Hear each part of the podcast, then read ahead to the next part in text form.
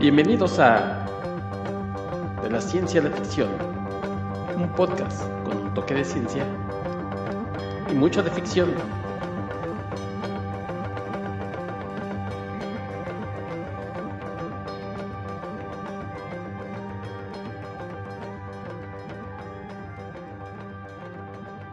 Hola, ¿qué tal? Bienvenidos a una nueva edición de su podcast de la ciencia de ficción. Yo soy Héctor McCoy y los saludo como siempre, esperando que se encuentren muy bien.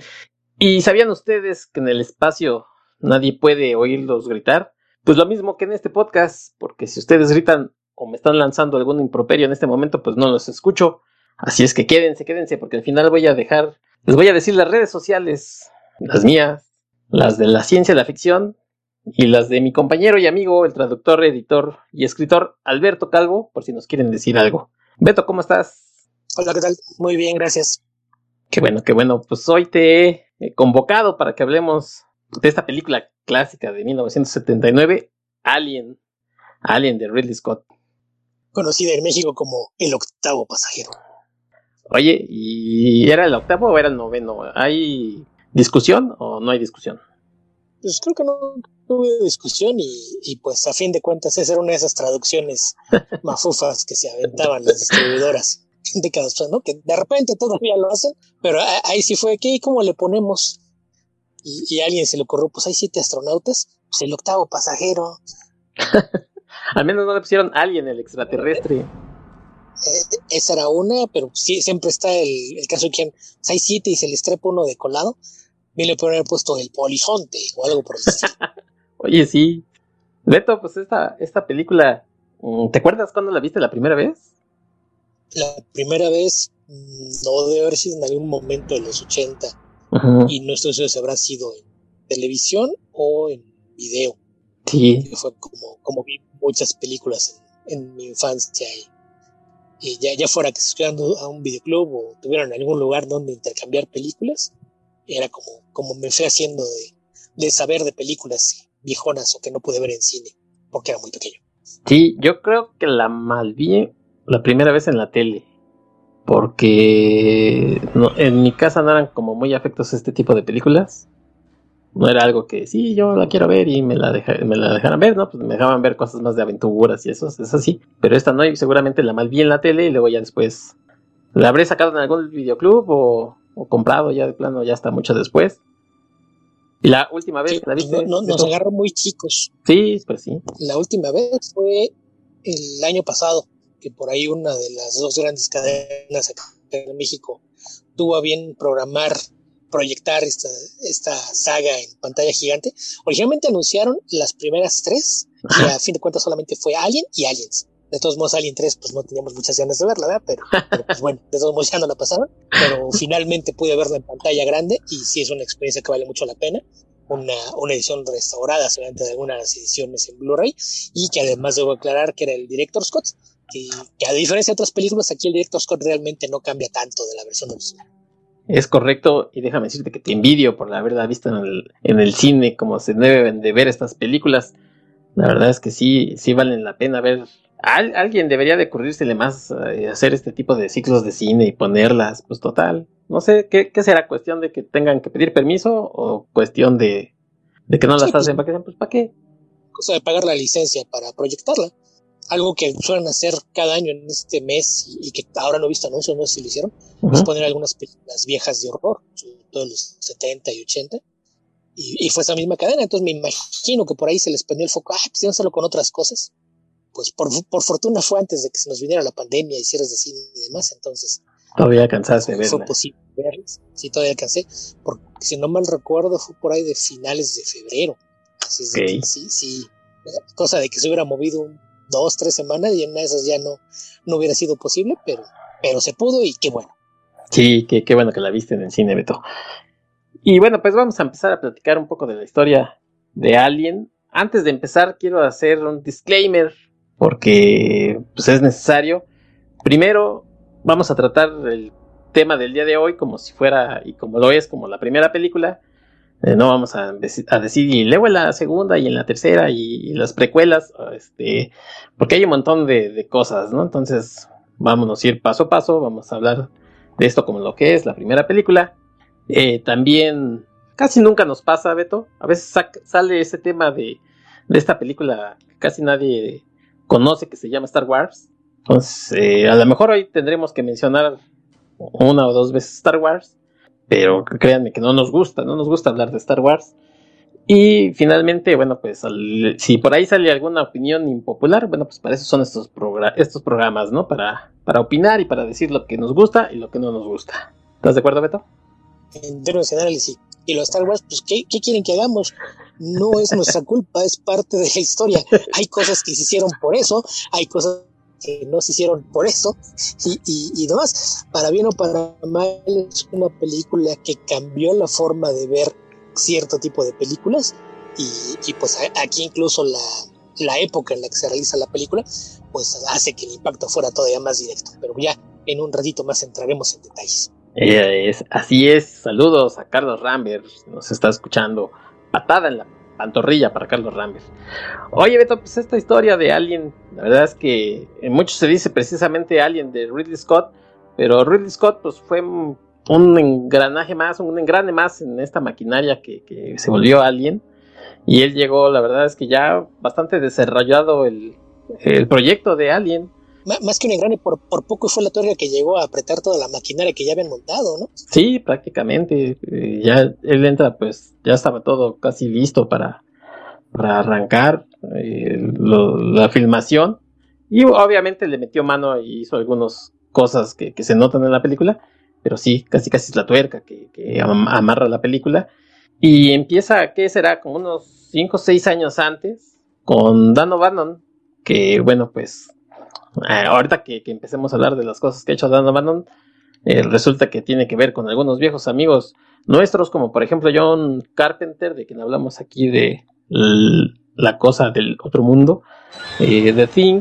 Él trabajó con, con Dan O'Bannon haciendo Dark Star, en 1974, una película precisamente ambientada en el espacio y bueno, pues medio psicodélica.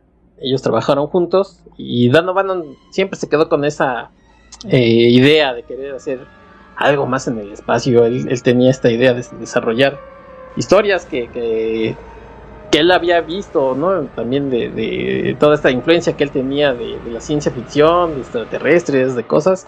Y bueno, pues eh, empieza, empieza a desarrollar este guion de, de Alien. Y bueno, pues durante mucho tiempo le estuvo ahí metiendo mano. Pero Dan O'Bannon, pues más allá de ser guionista y tenía ganas de ser director, eh, finalmente empieza a trabajar aquí y por allá. Y llega eh, a trabajar incluso, bueno, pues decimos en Star Wars. Probablemente el, momento se va a Francia a trabajar con Jodorowsky en el proyecto de Dune.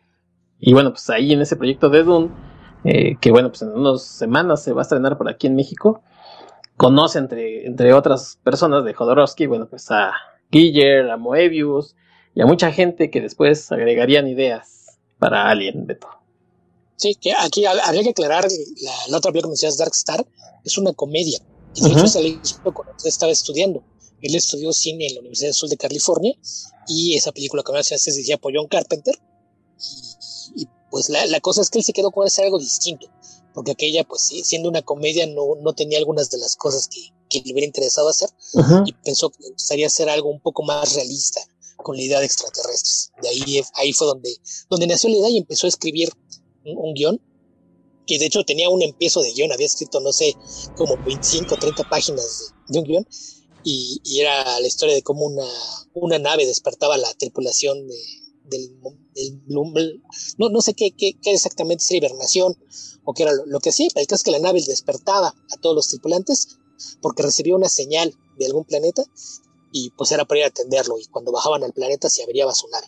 Y eso era todo lo que tenía escrito, no, no sabía qué iba a hacer con eso, pero era lo, lo que tenía. Y fue cuando se, se fue algunos meses a, trabajar a, a, Francia, que es donde se estaba llevando a cabo la preproducción de, de Dune, que había que aclarar, no es la versión de David Lynch que todos conocemos. La versión en la que él fue era la que iba a dirigir Alejandro Jodorowsky. Sí. Entonces, eh, eh, es otro de esos proyectos fallidos que dan hay muchas cosas. Y para fines prácticos, aparte de los contactos que hizo con gente eh, del medio del cine, básicamente conoció el trabajo de tres artistas que se convierten en una fuerte influencia para lo que termina siendo Alien, que era, ya, mencionabas a H.R. Geiger, este diseñador, artista y escultor de origen suizo, el caso de Jan Giroz Moebius, famosísimo artista de, cómics, una, una, influencia grandísima para muchos artistas y diseñadores contemporáneos, y el tercer caso es Chris Foss, un artista que es probablemente más famoso por sus portadas para novelas de ciencia ficción y quien se especializa, o, por lo que más se le conoce, es por sus peculiares diseños de naves espaciales. Entonces, eh, más allá de que la película nunca concretó en, ese proyecto que iba a ser Jodorowsky, pues había muchísimo material eh, visual de lo que querían hacer y todo eso fueron cosas que, impactaron a Obano, ¿no? Desde las portadas de, de Foss y pensar en lo que se podía hacer con naves, los monstruos de, Geiger que decía que no, no sabía si lo encontraba más hermoso que perturbador o al revés, pero, pero eso fue lo que lo convenció de que quería tener un, monstruo en el espacio. Entonces, cuando regresa a, Estados Unidos después de, que se cancele el proyecto, queda congelado, y en aquel entonces fue cuando acaba de conocer a otro guionista que más, que guionista, él ha hecho su carrera como productor, que es Ron Shusett, y con él empieza, empieza a trabajar en, en, cómo se da su historia, que, que de hecho eh, también tenía un par de historias inconclusas, tal vez la, la, más famosa de ellas, que ya trabajaba desde aquel entonces, era lo que eventualmente se convirtió en Total Recall, el Vengador del Futuro. Entonces habían, habían estado peloteando ideas y digo, bueno, vamos a hacer una cosa, primero trabajamos para completar la tuya y luego tú me ayudas a completar la mía, ¿sale? Sí. Eh, entonces agarró aquel empiezo que tenía de los astronautas con la señal de auxilio, empezaron a integrarle la, idea de, tener un, monstruo en el espacio y, empezaron a pelotear cosas y ver dónde más se, robaban ideas. Eh, recurrieron a, todo el catálogo de, ciencia ficción que se les ocurrió, se robaron escenitas y momentos de cuanta película recordaban, además de varios libros, y pues eventualmente fueron dándole forma al guion de lo que sería Alien, aun si, si la versión final ni siquiera es lo que hicieron ellos. Sí, por cierto que en ese entonces obviamente pues no, no se llamaba Alien este proyecto, se llamaba Star Beast, Bestia Estelar. Fueron trabajando eh, los dos, nada más para que, por si alguien dice, bueno, pues a estos cuates que más hicieron o algo, entre sus títulos de, Dan O'Bannon están también eh, eh, colaboró en la película de Heavy Metal. Como director hizo El regreso de los muertos vivientes en 1985.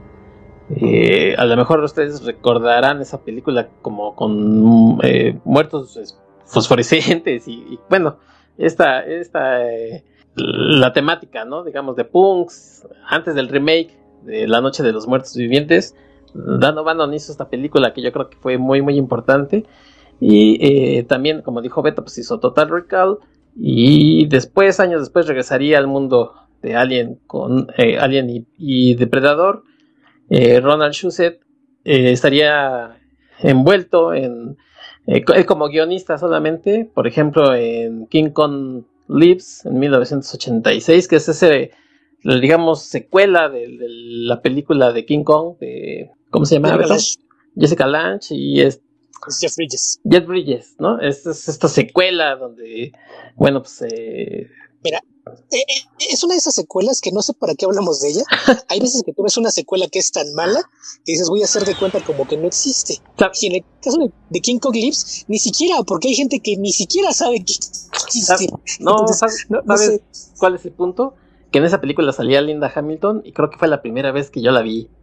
Y, y la verdad es que era. Linda Hamilton era una. Es, sigue siendo una mujer bastante guapa y en ese entonces joven. Era muy bonita. Entonces me acuerdo mucho de esa película, haberla visto en el cine. Y porque seguramente, bueno, yo no vi Terminator eh, cuando se estrenó, la vi después. Pero sí me acuerdo de Linda Hamilton ahí. Por eso es importante para mí. De, hecho, creo que se la hizo después de Terminator. Sí, por eso digo, porque esa es 86, entonces. Y Terminator, que es 84. Ajá. Entonces, por eso te digo que yo, ay, qué guapo pero, pero, es que, es que como dijiste así, muy joven, a lo mejor la gente está pensando, ay, antes, de que se hiciera famosa. No, no, eso fue después. Sí, sí, sí, sí, Seguramente fue ese momento en, ay, ¿por qué hice esto si de todos modos ya me había hecho famosa con otra película? sí, la lana, seguramente. Y, y por cierto, también hizo Minority Report, esta película con, con, Tom Cruise, que iba a ser una continuación de Total Recall, pero con el mismo Schwarzenegger, pero pues finalmente tardó años en desarrollarse este proyecto y ya salió otra cosa. Y bueno, pues él también le metió mano a este guion de Alien y Depredador. Pero bueno, mientras, eh, mientras ellos, ellos desarrollaban este guion de, de, Alien, que se llamaba Star Beast, pues ya lo iban moviendo. Te faltó mencionar otra película que escribió Ronald Shusett que merece ser mencionada aquí tan solo por el género. ¿De Free Jack? Free Jack. Híjole, pero pues eh, bueno, yo me acuerdo haberla visto y estaba bastante aburridona.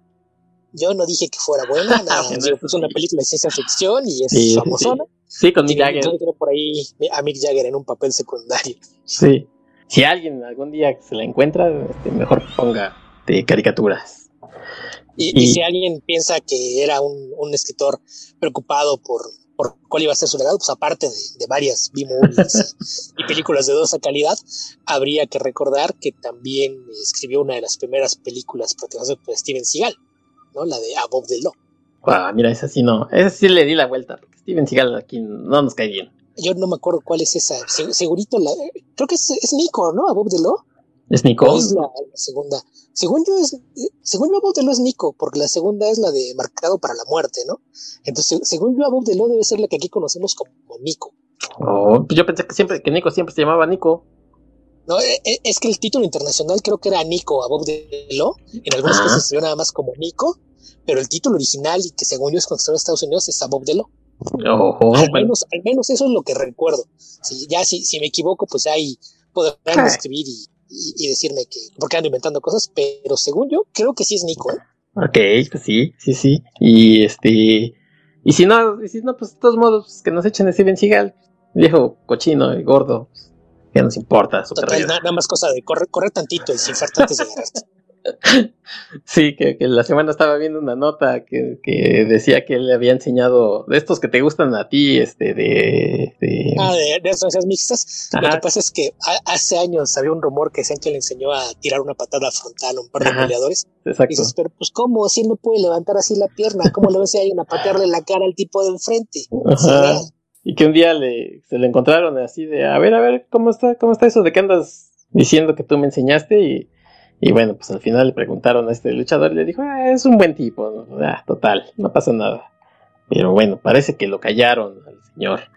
Bueno, pues regresamos a Alien. Eh, les decía yo, eh, ellos ya tenían un esbozo de guion que además, pues obviamente pues, lo que les interesa a los guionistas es ir rodando su guion para que las, los productores lo, lo compren. Bueno, pues no les gustaba, estaba incompleto. Decían que una de las cosas que sí gustaban de la gente que, que lo veía era precisamente ya tenían esta escena donde el alien sale de, del pecho y había gente que decía, ay, eso sí está padre, ¿eh? está impresionante. El guion llega incluso por ahí a manos de Roger Corman, este director de, películas de serie B, que ya nos platicó Beto qué, significa esto, y era un productor pues que hacía películas con, con 100 pesos prácticamente, y O'Bannon y Shusett, pues la verdad no estaban como muy, muy contentos de que Roger Corman fuera a hacer algo con su guion. Ahí nada más sabía que, que un poquito cómo es el asunto. Eso de que con 100 pesos, no sé, yo lo, yo lo pongo en duda. Mira, ahí llegaba la gente con Roger Corman, oiga, pues es que tengo un guion de cine. Ya lo, empezaba a leer y si le gustaba, decía, a ver, déjame ver, en la bolsa izquierda traigo tanto, en la traigo tanto. Si te alcanza, yo la produzco.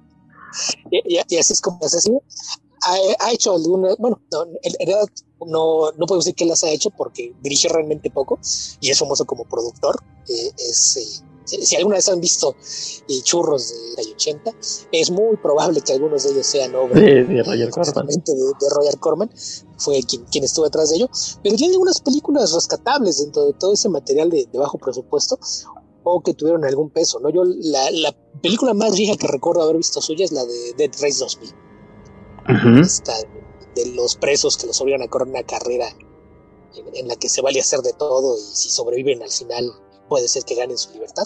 Creo que esa es la película más, más vieja que recuerdo haber visto producida por Roger Corman y que generó un remake hace unos años. Pero fuera de eso, eh, produjo muchas adaptaciones de cuentos de Alan Poe. algunas de ellas son bastante buenas. Y ahí no es tanto que, que él se hubiera interesado en el guion, sino que estaban tratando de colocar el guion, pero estamos hablando de que en los 70 realmente la ciencia ficción era un género que estudios no veían como algo atractivo. Pensaban que era muy, muy complicado trabajar con él, que si querías hacer algo bueno tenías que invertirle demasiado dinero y que no valía la pena realmente invertir porque tampoco era tan popular en la taquilla. Entonces, de hecho, la, forma en la que estaban tratando de vender el guion, eh, estaban tratando de conocer una película famosa, entonces si estás hablando mediados de los 70 y quieres hacer una película de monstruos, pues tu punto de referencia es tiburón. Entonces la forma como ellos trataban de venderla es, es que lo que queremos hacer es como tiburón en el espacio, que, que, que ya de, de, de, entrada suena con la idea que por lo menos eh, seguramente haces que la gente voltee tiburón en el espacio, o sea, a ver, cuéntame más. La, la cosa es que el que se el se ve más interesado con el tema fue Roger Corman, y de hecho ya estaba negociando un trato con amigos y dijo, no, no, espérense, espérense, es que es bueno, no, no vale la pena que, que hagan una película barata que todo el mundo vaya a olvidar. De, déjenme explicar, tengo un contacto que puede, puede y mencionabas tú a, a Walter Hill, por, por, ahí a algunos les suena el nombre, que es también un director de cine bastante famoso, e, es alguien a quien a lo mejor ubican por algunos de sus westerns o por películas de crimen. Las bastante buenas que, que, seguramente muchos han visto. Quizá la más famosa para, para gente de nuestra edad sea The Warriors, ¿no? Esta película de pandilleros en Nueva York. Sí. Probablemente sea la, la, la película que más fácil van a ubicar. Pues, mira, pero fuera mira, de eso tiene. Eh, por ejemplo, hizo estas películas con Eddie Murphy de 48 horas y Nick Nolte, Ajá. que es, digamos, el antecedente de Arma Mortal, ¿no? Porque era la pareja del afroamericano y, y pues el, el güero, ¿no? Eh, él una, hizo las... una body movie de policías ¿Sí? y ladrones. Ajá. Sobre algo muy popular. Él hizo las, las dos, dirigió las dos. Eh, hizo esta película con Schwarzenegger de Infierno Rojo, con James Bellucci. Por ahí de los noventas hizo una con Bruce Willis, Last Man Stand, que la verdad, pues sin pena ni gloria, entonces, pues a lo mejor por ahí de, de eso le suena a Walter Hill. Pero fíjate, es que muchas de unas películas son más bien de culto, porque 48 sí, sí, la primera, de culto. la segunda sí pierde un poquito de fuerza. Eh, The Warriors es una gran película. Una película sí. con Charles Bronson que se llama Hard Times, que se debe ser como de mediados de los 70. Y a mí de sus películas de los 70 que me gusta mucho es una que se llama Streets of Fire, y protagonizada por Michael Paré, que parecía que pintaba para convertirse en estrella, nomás no, nunca terminó de despegar su carrera. Pero, pero es un director bastante capaz, pero él, él se había asociado con, con otro escritor y, y director y un amigo suyo para poner una productora y uno de los dos proyectos que, que cayeron las manos y dijeron, ah, pues a lo mejor algo, algo interesante con esto, pues fue que, que, llegaron a un acuerdo con ellos y les compraron el guion a, a Bannon y, y. La productora se llama Brandywine. Uh -huh. Tanto Walter Hill como David Baer, uno, uno, de los socios, eran también, se empezaron a meterle mano y en -huh. su nombre y el de Shusett del proyecto. Entonces, de hecho, hubo, hubo una disputa legal porque trataron de filmó y a la hora que están armando créditos, como tienen que pasar por los, los sindicatos y gremios eh, que controlan todo en Hollywood, trataron de, de, efectivamente quedarse con el crédito como creadores de, de la historia y el, el Writers Guild no, no lo pasó, no, no, perdón, ustedes le hicieron añadidos al guion de esta otra persona. Entonces el guion es de Dan Bannon. Es el guion de Dan Bannon basado en la historia de Dan Bannon con Ronald Shusett y con añadidos de, eh, de Giller y Walter Hill. Así es como va a aparecer. Es un guion de Dan Bannon, hagan como quieran. Ustedes le hicieron reescrituras que no cuentan como para tener crédito como co-guionistas. Y, y, pues de ahí empezaron ya los trabajos un poquito más en serio para tratar de, de echar en marcha la película. Y primero la, la, cosa fue buscar un director, ¿no? Porque sí. no, no, no, sabían exactamente por dónde buscarle. Y originalmente, pensando justamente que nadie de, de, los involucrados en la productora tenía noción de qué hacer con esto de ciencia ficción, originalmente eh, pensaron algunos directores ingleses que habían hecho eh, ciencia ficción, que la, las producciones de ciencia ficción en Inglaterra en los años 70 eran B-movies, eran películas muy baratas. Y, y, estaban tratando de hacer con algunos escritores, pese a las protestas de, de Bannon y Shusett, que decían que no, no era la clase de cosas que ellos habían imaginado que podían llevar a término su, su proyecto. Eh, por ahí le, le, ofrecieron después la película a alguien más, que tampoco pudo, y, y de repente, pues, apareció en, en las conversaciones de nombre Ridley Scott, que en aquel entonces ni una película que se llama Los y, y, les gustó tanto la película que dijeron, ah, pues vamos a ver, es, es inglés, no nos va a cobrar caro. Y, y a lo mejor es, es, adecuado para lo que queremos hacer. Le ofrecieron la película y, y Scott dijo que sí. Entonces ya con, con todo eso, pues siguieron trabajando en, en, ver cómo terminaban de redondear el proyecto. Oye, Beto, y como, como mencionabas, eh, cuando dije yo lo de Star Wars, pues precisamente Star Wars que es del 77 y su éxito es lo que les dice, bueno, pues va, ¿no? Vamos a, si la gente quiere ver estas cosas del espacio, pues va, vamos a soltar la lanita. Por ahí se dice que, bueno, para ese entonces, pues como unos 5 millones de dólares, así dijeron, bueno, pues sí le soltamos lana. Ah, ah, hay que recordar que, que las películas así con mucho presupuesto, por ejemplo, 2001, no habían sido tanto éxito por lo que hizo Stanley Kubrick, que, mucha gente no lo entendió, seguimos sin entenderle a lo que hizo.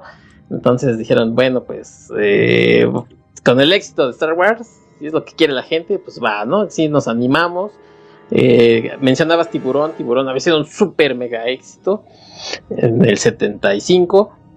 Entonces, eh, con esta idea que tienen ellos de tiburón, digamos, en, una nave en el espacio, dicen, sí, sí, vamos a hacerla. Y entonces eh, Ridley Scott pues empieza ya a meter mano al guion, empieza a meter, a ver qué es lo que se, tenía. Bueno, pues eh, desarrollando ya el, producto, él se da cuenta que, que, por ejemplo, lo del eh, bueno, esto yo creo que ya había cambiado, ¿no? Beto, lo del Star Beast ya lo habían dejado de lado porque en el guion pues, venía mucho la palabra alien, alien, el alien, el alien. Y dijeron, pues está más concreto, mejor lo dejamos como alien, ¿no? Así es que, bueno, pues ya creo que la película ya se conocía como Alien. Y Ridley Scott llega y entre la gente que, empieza a, desarrollar esta película, pues eh, necesita, pues obviamente, gente de de producción, que, haga los decorados, que haga los diseños. Y bueno, pues Donovan se acuerda precisamente de, de y le, se lo recomienda, ¿no? A, a Ridley Scott le dice, oye, yo conocí a este cuate que tiene unas imágenes, pero pues bien, bien locas, ¿no? Cosas como salida de sueños, como, como entre cosas entre demonio, insecto, raro, ¿por qué no le vas a ver, a platicar con él? Y bueno, pues así es como Ridley Scott fue a hablar con, con Guiller. Bueno, mira, ahí, ahorita que mencionaste lo, de Tiburón y, lo de Star Wars, nada más ahí habría que aclararles un poquito cómo, cómo pasó, porque eh, muchas de estas películas a veces se dan por accidente, ¿no? Mencionabas lo del fue Tiburón. Tiburón fue otro de esos proyectos que era el debut director con una historia que nadie estaba seguro si iba a funcionar, porque compré una novela antes de que esta siquiera saliera a la venta. sí. Y, y ahí también fue una serie de accidentes, porque si, si volteas hacia atrás es el primer blockbuster de verano. Es la primera película que se estrenó en el verano y se convirtió en un megatrancazo. porque de hecho el verano era una, época que estaban los a estrenar películas grandes. Porque decían es que no, no, verano, vacaciones. La, gente, quiere ir a no quiere ir al cine. No había estrenos en, el verano por accidentes que tuvieron y más que es historia aparte, que terminaron cambiando las fechas y tuvieron que estrenarla. Su plan era estrenarla en Navidad y no se pudo y luego querían estrenarla en marzo quizá y tampoco se pudo y terminó yéndose hasta el verano y fue un trancazo. Entonces fue lo que se había agarrado como punto de referencia si esa película pegó porque todo el mundo le tenía miedo a un monstruo que las llaves de la oscuridad, a lo mejor si la vendemos como tiburón en el espacio, pues tendrán interés. Entonces e, ellos con esta idea de casi estudios en más en el 75, cuando ellos firman de acuerdo con, con Brandywine es en 1976. Brandywine tenía un trato con la 20th Century Fox, de distribuir las cosas que quiere esta productora. Entonces eh, vieron y dijeron, ah, sí, sí, sí, se puede, sí, sí, está interesante, sí, les vamos a dar.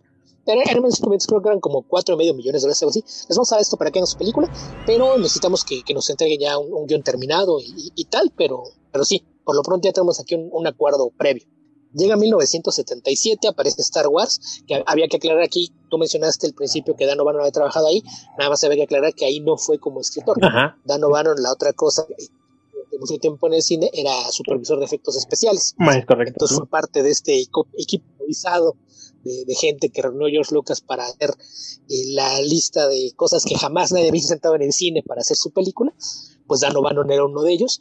Entonces, eh, eh, eh, esa experiencia la tenía como, ven, es que sí se puede hacer cosas interesantes con, con la vida en el espacio, se pueden hacer cosas que, que, sean atractivas para la gente. Entonces, cuando la, la Fox, que fue el, estudio que produjo Star Wars, se da cuenta del trancazo que fue eso, fue de, oigan, ahora resulta que la ciencia ficción sí vende. Entonces, O sea, hay, que sacar algo más antes de que la gente diga, no, no, ¿por qué fue a ver eso? Hay que darles más. ¿Qué, qué, qué tenemos? Y revisando todos los proyectos que estaban en su carpeta de proyectos en desarrollo, ¿qué más tenían de naves en el espacio? Y el único que tenían era el guion de, de lo que se convirtió en Alien. Por eso fue, ah, pues háblales, diles que, que sí, que, que, va, que empezamos a trabajar de una vez en la producción, que, que, si ya tienen a su director, se lo traigan y, y juntan al equipo, porque sí, lo vamos a hacer. Y ahora el tema, ya mencionábamos que pues se trajeron a, Ridley Scott. Ridley Scott es, es, alguien que le gusta ser muy meticuloso en su forma de trabajar. Cuando Ridley Scott recibe el guion, se da cuenta de que hay muchas cosas que están abiertas a interpretación, algo que le, le parece muy atractivo porque lo va a dejar imprimir su visión sobre muchas cosas. Y lo que la hace con el guion, empieza él mismo a, a dibujar sus storyboards.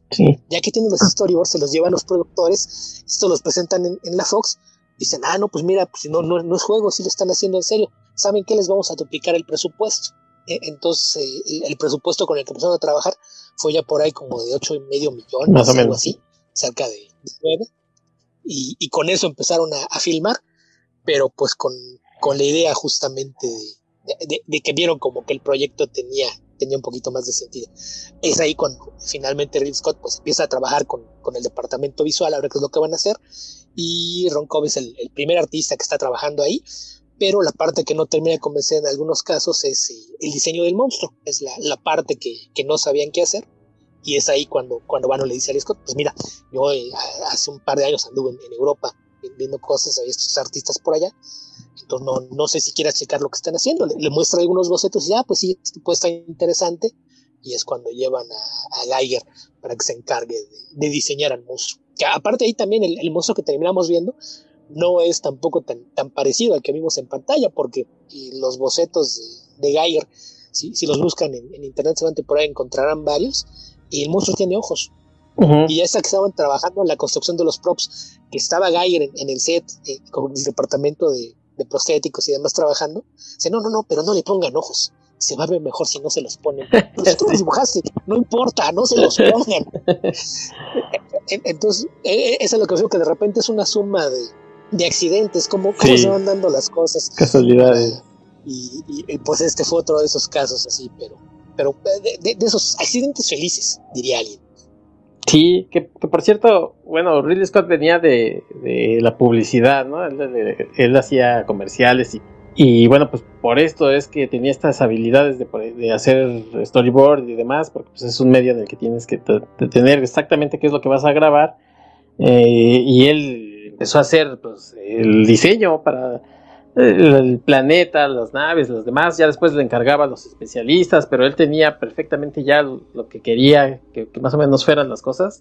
Y bien mencionas tú eh, este, estos... Eh, personajes que vienen de, pues, de trabajar ya en cine de, ciencia ficción, como pues, Dan O'Bannon, que lo que hizo con Star Wars, Ron Cobb, también eh, había trabajado con él en Dark Star, había hecho algunas cosas para el Dune de, de Jodorowsky que, no se hizo. Por, eh, este diseño que hacen de, del monstruo, al final, ¿no? Sienten que está bien, que sí está extraño, pero por ejemplo dicen, bueno, pues necesitamos algo más en, en su, cabeza. Entonces traen a otro, otro especialista, un italiano, Carlos Rimbaldi, para hacer esta, que es característica, esta boquita que le sale del, como de la boca, o sea, eh, esa, esa, parte mecánica la, termina de hacer eh, Carlos Rimbaldi. Y bueno, pues yo creo que, ni en los sueños de algún loco se les ocurren estos monstruos, ¿no? No ve todo, o sea, ya de por sí está feo y luego aparte dices, bueno, pues ya lo tengo como, como a, a 30 centímetros, ya no, ya no puede acercarse más y de pronto te sale otra, otra boca, ¿no? Pues es, una pesadilla eso. Es un, es un concepto eso del xenomorfo bien extraño porque además eh, ya después eh, con la mitología que se crea, pero bueno, pues resulta que, que tiene las tiene la característica de, de digamos, ad, ad, adoptar a aquel eh, ser en el que se incubó, que en este caso pues, era un ser humano, entonces tiene esta forma humanoide, ¿no? ¿Quién sabe? Eh, el, la, el, animal o la cosa que se les ocurra, pues adopta estas características. Entonces es un concepto bien, bien, bien loco del que, sí. al que hacen aquí del xenomorfo, Beto. Eso de que adopta las características, eso ya después fue sí, un sí, sí, para, para el bodrio este de Prometeo, que no vamos a hablar de él, pero, pero eso ya eso se hizo después, porque de hecho algo de, de lo que quería hacer Ridley Scott era que, que la criatura no, no pareciera humana. De, de, hecho, él se resistió durante mucho tiempo la idea de tener a una persona dentro de un traje, porque decía que eso iba a abaratar todo y, y no quería. Su, su plan original era crear una especie de, de títere gigantesco operado a, a control remoto con, con motores. Y, y, por más que hayan vueltas a una forma de diseñar una criatura que funcionara así, no, no hallaron cómo. Y como lo, lo convencieron finalmente de dejar que fuera un humano quien se pusiera el traje, fue porque le presentaron a, a ese actor un tipo enorme, muy, muy delgado, de, de brazos y piernas muy largos, que medía, no, no sé, más como dos metros diez, algo así dijo, no, pues es que mira, ve, ve, ve, su cuerpo, o sea, si le ponemos esto, ponemos todo eso, nadie se da cuenta de que es humano. Imagínate, eres este, este personaje, Badejo, ¿no? Un nigeriano. Ve lo que feo está, más de dos metros, todo espigado, horrible. Y tú decías, ay, gracias, compadre, échame la mano. Pues, pues sí, suena feo, pero así fue como convencieron a Ridley Scott de, de que dejara que su alien fuera fuera alguien dentro de un traje, y aún así hizo muchas cosas con, con el manejo de cámaras para hacerlo menos evidente, ¿no? Eh, por ejemplo, una cosa, si, si en toda la película no hay una sola vez que tengas una toma de frente. Sí, completa, ajá. Sí, sí, sí, siempre ves solamente partes y es hasta el final que, que lo vea de, de, cuerpo completo. Pero siempre ves nada más alguna parte y en el caso de la cabeza siempre la ves de perfil, nunca uh -huh. la ves de frente. Sea, era, era, parte de las cosas que estaba haciendo para tratar de asegurarse que nadie fuera a pensar en, en la criatura como bueno, algo humanoide. Eh, en esta escena Entonces, ahorita, sí, ahorita sí, lo vamos a, a, ahorita lo vamos a comentar, Beto, pero por ejemplo en esta escena donde va o se ve cuando está a punto de atrapar al capitán Dallas, sí se ve de frente, pero eso es un segundo, apenas parpadeas y ya no lo viste. Sí, o sea, lo que quería hacer era darlo al, al mínimo. Sí. Además de que tarda mucho en mostrarte a la criatura, ¿no? Y, te la muestra en las sombras y por pedacitos. Y es lo justamente que... pensando en la construcción del suspenso. Sí, y es lo que se habla precisamente con el efecto tiburón, ¿no? Que el tiburón eh, todo el tiempo está ahí presente, eh, este, pues en el mar, en la playa, pero realmente se ve ya casi hasta el final, cuando ves este eh, tiburón monstruoso, pero durante toda la película ves por ahí una letita, nada más oyes la música de John Williams y dices, ahí viene el tiburón, pero realmente no se ve. Y es lo que sucede con, con este monstruo en esta, en esta nave, ¿no? Sí, justamente. También, obviamente, pues ya se estaban haciendo el, el cast para, para la película. Bueno, pues vamos a, vamos a hacer rápidamente el clásico viaje al, a, al año en que se estrenó la película para pasar ya los, con los protagonistas. ¿Qué se estrenó ese año, Beto? Pues precisamente Los Guerreros de Walter Hill, esta película que pues todo chavo de, de que, que, bien decías tú de los ochentas tuvo que ver sí o sí, casi casi. Escape de Alcatraz con Clint Eastwood. Yo me acuerdo mucho de esa película, no sé si la pasaban muy seguido en el 11, pero me acuerdo de, de haberla visto varias veces. Eh, la vida de Brian, del Monty Python. Peliculón, que es Rocky 2 el Nosferatu de, de Herzog, eh, tu película favorita del 007 de Beto Moonraker. Ahorita que está de moda el 007, invítalos a que vean Moonraker, Beto. Es, es, como James Bond, pero en el espacio. Exactamente. ¿Cómo, cómo que es como James Bond? Pues es James Bond. Eso dicen. Eso dicen. No me convence. Oh. Roger Moore haciendo su, sus mejores, luciendo su mejor traje espacial y tú me lo haces menos. Y bueno, pues en este año del 79, una película de esas que tarde o temprano tendremos que hablar aquí, Mad Max también se estrenó. Y contra eso, este, más o menos compitió, digamos, en ese año Alien. Digamos, ¿qué fichas puso en el tablero para la película de Alien? Pues la verdad es que un cast con siete actores, pero pues todos bastante, bastante buenos y una, digamos, debutante en el cine, eh, pues nada más van los nombres, ¿no? John Hart, que es eh, Kane, lo ubicarán en cientos de películas, una de ellas, por ejemplo, El hombre elefante, es precisamente eh, John Merrick, ¿no? Es el protagonista. Eh, Tom Skerritt, Tom Skerritt es uno de esos actores, Beto, me, a lo mejor me corregirás, pero que luego uno ve y dice, ay, sé quién es, lo conozco, pero no sé quién es tiene muchos papeles, ¿no? Así como secundarios. Mira, siguiendo con nuestro tema de quienes fuimos niños en los 80, seguro todo el mundo se acuerda de él como el director de la Academia Top Gun. Exacto. La, más fácil. Sí, y, y, de esos papeles de, jefe de, policía, de, tiene muchos, ¿no? El sheriff del pueblo, etcétera, sí. La, clase de papeles que siempre le dan. Porque tiene esa, esa cara como de que lo, ves y confías en él, ¿no? Ah, este tipo sabe lo que hace. Sí, ese jefe, sí. ahí, ahí, curiosamente, aquí es el comandante de la misión. Eh, ¿sí, ¿Sí sabes a quién lo pusieron pelantes? Este. Antes de Tom Skerritt, ¿a quién se lo pusieron? Ah. No. A Harrison Ford. A Harrison Ford, pero pues seguramente dicho más espacio, no, ahí muere. Eh, ah, no, le dijeron te mueres. Ah, ¿y por qué creen que me voy a morir? Están locos. Yo me muero cuando yo quiera. sí, seguramente eso dijo. Con una mueca. después, un par de años después de todos hemos trabajado con Ridley Scott. Con Ridley Scott. ¿no? Pero ah. es, cosa aparte. Sí. Eh, sí, fue uno, uno de los dos casos ahí de, de casting que pudo haber sido una película muy distinta. Sí, no, pues sí, muy, muy, muy distinta. Eh, ¿Quién más aparece? Ian Holm, que bueno, pues para los más chavos, pues, era Bilbo, ¿no? De, la trilogía original del Señor de los Anillos. Y también un actor sólido de, teatro, con, cientos de, también de, películas. Que, por cierto, me enteré que, una de las cosas que, decidió ser. Eh, o tú nos platicaste aquí en alguna otra ocasión, Beto, que era como muy tímido, hasta tartamudo, y que se metió teatro precisamente por eso. Ajá, justamente para resolver sus problemas de, habla. Sí. A, él sí se ha hecho muchas películas, incluso dentro del género. De años después aparece en, Time Bandits. Aquella, aquella película que, Terry aparte era de, estrenos de Terry Gilliam, de aquellos estrenos fuertes y de cosas para 3D.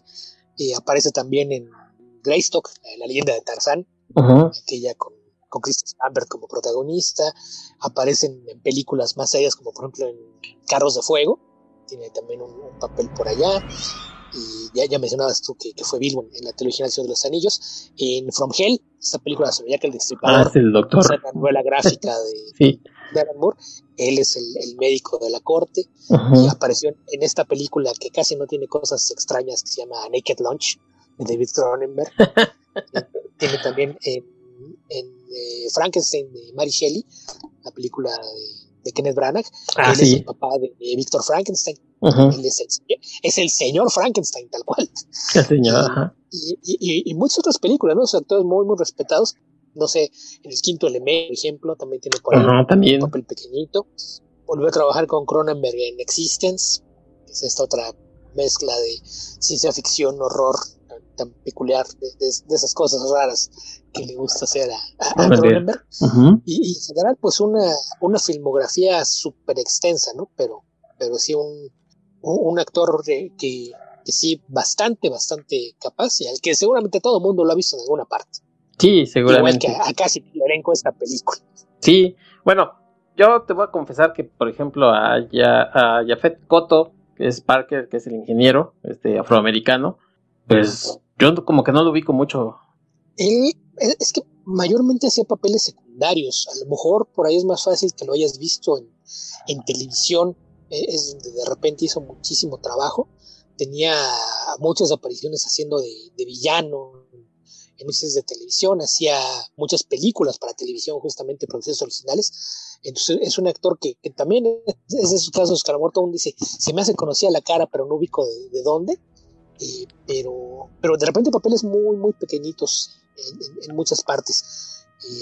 Eh, tenía papeles recurrentes en una que otra serie, pero por ejemplo, donde yo recuerdo que en televisión tuvo un papel largo, en una de estas series policíacas tan populares a finales del siglo pasado que se llamaba Homicidio, la, la vida en las calles, era uno de, los detectives del departamento de policía, y, pues ahí aparte recabó varias, varias críticas positivas a lo largo de los tres o cuatro años que duró esa serie.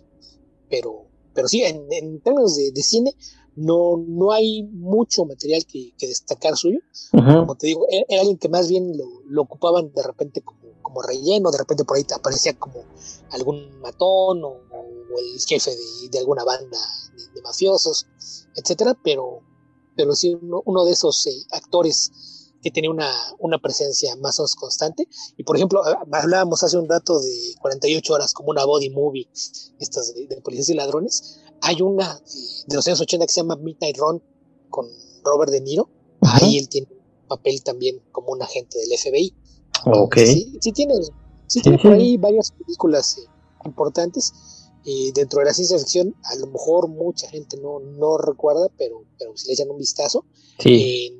The Running Man, que se conocen en español como el sobreviviente, Ajá. esta de, Arnold Schwarzenegger, ahí también tiene un, papel dentro de la arena, justamente. Ok. Y bueno, pues ya terminamos, también aparece Harry Dean Stanton, que bueno, ustedes lo recordarán aquí cuando hablé de Escape de Nueva York, con Armando Saldaña, él aparecía ahí, pero también pues, era un actor que aparecen también en muchas otras películas. Una de sus últimas apariciones en Avengers salió, hizo apenas así un cameo, pero pues ahí aparece. Es el, el conserje de un edificio que encuentra, en que encuentra sin calzones al Dr. Banner. Es correcto, sí. sí. Y bueno, pues la presencia estelar que en ese entonces pues nadie conocía de Sigourney Weaver, Ellen Ripley, que en el guion original pues eh, obviamente todos eran hombres, ya después le fueron cambiando de género. Ah, me falta Verónica Cartwright. Sí, no, pues espera, es que, bueno, ahorita que mencionaste esto de que eran hombres, hay, de las cosas que más me gustaron de Ridley Scott del guion, es que como toda la, la, historia recaía en lo que iban a hacer con el alien y, y, en la trama, el suspenso que querían construir, los personajes en el guion solamente aparecen los apellidos. De, hecho, los nombres los vas encontrando después casi por accidente, pero después son los apellidos, porque incluso hay notas en el guion que dice que todos los papeles son intercambiables, todos son unisex. Pueden ser hombres, mujeres, quimeras, no nos importa. Van, a ser carne de cañón, todos. Entonces, ya, ya ahí fue cosa de, del casting. Lo, lo que decidió Risco quería hacer con cada uno de ellos fue que le dijo, estos son mujeres, estos son hombres, pero, pero no, no estaba ahí. Sí. Eh, mencionabas de, de, Veronica Cartwright. Que iba a ser Ripley, ¿no? Eh, no, no de, de, hecho, el papel de Ripley estaba al final entre dos actrices. Curiosamente, las dos egresadas de la Universidad de Yale. Una era Sigourney Weaver y la otra era Meryl Streep. Ajá, pero. imaginas a Meryl Streep como era en Ripley? No, pues la verdad, bueno, eh, sufriendo probablemente en el espacio. Y sufriendo o haciendo sufrir a otros. También se le da. También se le da. Sí, pero al parecer había tenido un problema eh, personal y, decidieron pues mejor no. Acababa de viudar. Ajá. acaba de quedar viuda. Entonces, a, raíz de eso fue que dijo Scott, bueno, ya, no, no, no me puso tan difícil la, la edición, vamos a dar cuenta como que pues ella no está disponible y se queda Sigourney Weaver, que luego tuvo un problema durante los primeros días de la filmación y, estaba pensando que en cualquier momento la corrían y, traían a, alguien más porque le empezó a salir salpullido en los brazos. y, casualmente fue cuando filmaron la primera escena con, con Jonesy, con el gato. El gato. Pues el, gato, por cierto, está interpretado por cuatro gatos distintos. Sí, para que vean. Ah, para que vean que, que sí, no, no había un solo gato ahí, eran, eran cuatro gatos en el papel de Jonesy. Y la cosa es que cuando le empezaron a hacer estas erupciones en, en la piel, sobre todo en los brazos, ella se preocupó por Dios, no, no puede ser si soy alérgica a los gatos.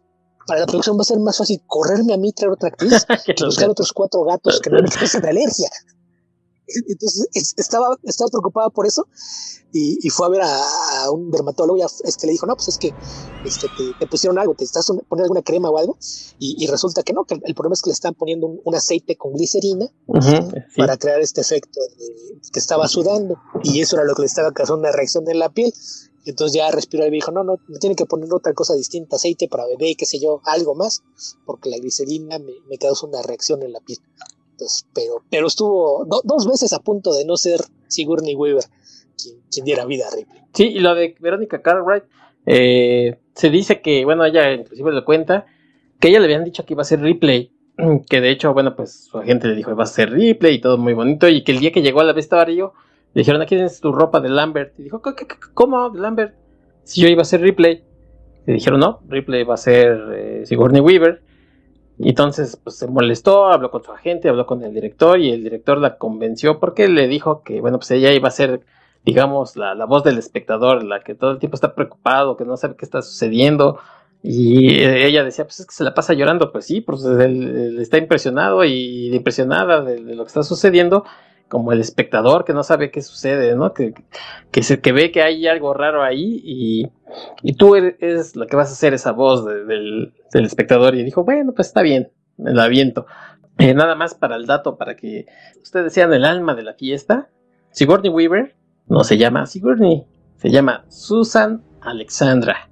Entonces, cuando estén ustedes en la cena, digan, ah, ya sabías tú que Sigourney Weaver se llama Susan Alexandra. Reirán así eh, por lo bajo y dirán, ay, esos de la ciencia la ficción que me eh, revelaron este dato. ¿Cómo ves, Beto? Eh, está bien, pero pues de todos modos no, no es un nombre tan, raro, ¿no? ¿no? No es así. ¿Sigourney? Vamos, no. Vamos. No, pero o sea, su nombre real. Ah, su nombre real. Pues por eso lo cambió pues es que no, no tenía pinta así como de nombre que digas, ah, sí, sí, sí, sí me lo aprendo como para, para pensar que va a ser estrella de cine, ¿no? Sí. Ah, Imagínate, Susan Weaver. No, decía, pero vamos, no, no es de Moore, o sea, no es, ¿qué es? Demetria... ¿Cómo se llama? Demetria Jean... Demetria Jean, no, no me acuerdo. ahí sí, sí, sí, de los que se sabe, no, sí que qué bueno que se lo cambió. Sí, pero el Moore creo que era por un ex esposo, ¿no? No recuerdo. Creo que sí. aparte, aparte tenía como segundo nombre Jean. Porque ah. no me acuerdo cómo, es, pero también es con G. Pero bueno, el, caso es que, que si un igual de todos modos. Sí. Pues sí, sí es, es un nombre que, que, hizo famoso a raíz de esta película, porque aparte es uno de los primeros casos de, de una heroína que, después se convirtió en el estereotipo de, de la mujer fuerte, ¿no? Que curiosamente, pues el estudio nunca dijo, ay, ¿cómo vas a poner a, a una mujer, ¿no? Es de esos pocos casos que nadie repeló, parece. E, e, es que volvemos a lo mismo. Está el tema de, que el, estudio, lo que le vendieron fue la idea del monstruo en el espacio. Y, los, eh, y los storyboards de, de Scott era lo que apuntaban. Vamos a una película de suspenso, ni nada ver al monstruo yo que los en las sombras hasta que los va matando y, la historia es así. Y fue con lo que le dieron la idea a todo el mundo. Entonces, tal cual, igual como en el guion decía, me da igual si es hombre o mujer, al estudio le ah, sí, pon lo que quieras, de todos modos se van a morir todos. Sí, está bien, hagan lo que quieran. Y, pues resultó. Y volviendo un poquito a, Verónica Cartwright, es también de esas actrices que a lo mejor mucha gente no, no lo ubica otros papeles, pero también en, cine de, de, género, pues sí tiene un, historial así como para presumir, ¿no? Y desde que era una niña, cuando, era niña tuvo por ahí un, rol así de casi casi parte de, los extras, apareció en Los pájaros de Alfred Hitchcock. Ajá. Y en los, años, en los años 70, eh, además de, Alien, tiene una participación importante en Invasion of the Body Snatchers, de, esta saga de horror ciencia ficción, de la que hay ya cinco o seis versiones en la de los años 70 que protagonizaba Donald Sutherland y que se caracteriza por tener a los alienígenas gritones, que hablan una boca grandota y tienen un sonido estridente para indicarle a, los demás cuando veían un humano cerca. Ahí también aparece. Y luego en los años 80 eh, tiene un papel en The Right Stuff, esa película que en México se llamaba Los Elegidos, sobre los los astronautas del programa Mercury. Ella era la esposa de Gus Grissom, si no mal recuerdo, esta astronauta que, que murió quemado en un accidente en una plataforma. Ella era la, esposa de este astronauta. Aparece también como eh, una de las mujeres del pueblo en, Las Brujas de Eastwood. Y ya en, más adelante, en, los años 90, eh, se dedicó a hacer muchas cosas para televisión, con papeles recurrentes en algunas series e incluso por ahí tuvo nominaciones al Emmy por apariciones en, series como ER y Los X-Files. Y el dato curioso es que su, familia tiene otros lazos con la ciencia ficción, porque tiene una hermana que es eh, dos o tres años más chica que ella, que es eh, Angela Cartwright, y que también tiene que ver con la ciencia ficción. Angela Cartwright, a lo mejor no, no le suena el nombre, pero si les digo Penny Robinson, a lo mejor eso sí les trae ah, recuerdo. Era la, la niña, la, la chica adolescente en aquella serie de televisión de los años 60, era la hermana de Verónica Carmen, justamente. Oh, sí, a ese dato sí no, no, lo tenía. Eh, y bueno, pues ya con este, con este equipo de actores, pues eh, tenemos completo, digamos, la historia, ¿no? Eh, y ya, ya lo platicaste que un poco, a grandes rasgos, pues de qué trata de esta nave comercial Nostromo, que básicamente extraía minerales de otros planetas y pues de regreso a la Tierra, ellos están invernando porque pues, están muy lejos, obviamente, en otro sistema incluso. planetario y de pronto pues se despiertan ya que la nave eh, sin decir agua los, los, los, despierta de estas cámaras de invernación. Ellos piensan que están llegando ya a la Tierra y pues cuál es su sorpresa que no. Que realmente lo que descubrió la nave, que la nave tiene un, digamos, un sistema operativo que se llama Madre, eh, descubrió un, un, mensaje. Dicen, eh, ellos piensan que a lo mejor de ayuda, ¿no? De, alguien por ahí. Dicen, pues no, realmente no sabemos, pero sí hay un mensaje que, que se está eh, emitiendo. Y pues, entre la compañía nos dicen que cada que, que se descubra algo así, pues se tiene que investigar, tenemos que ir a ver qué onda, ¿no?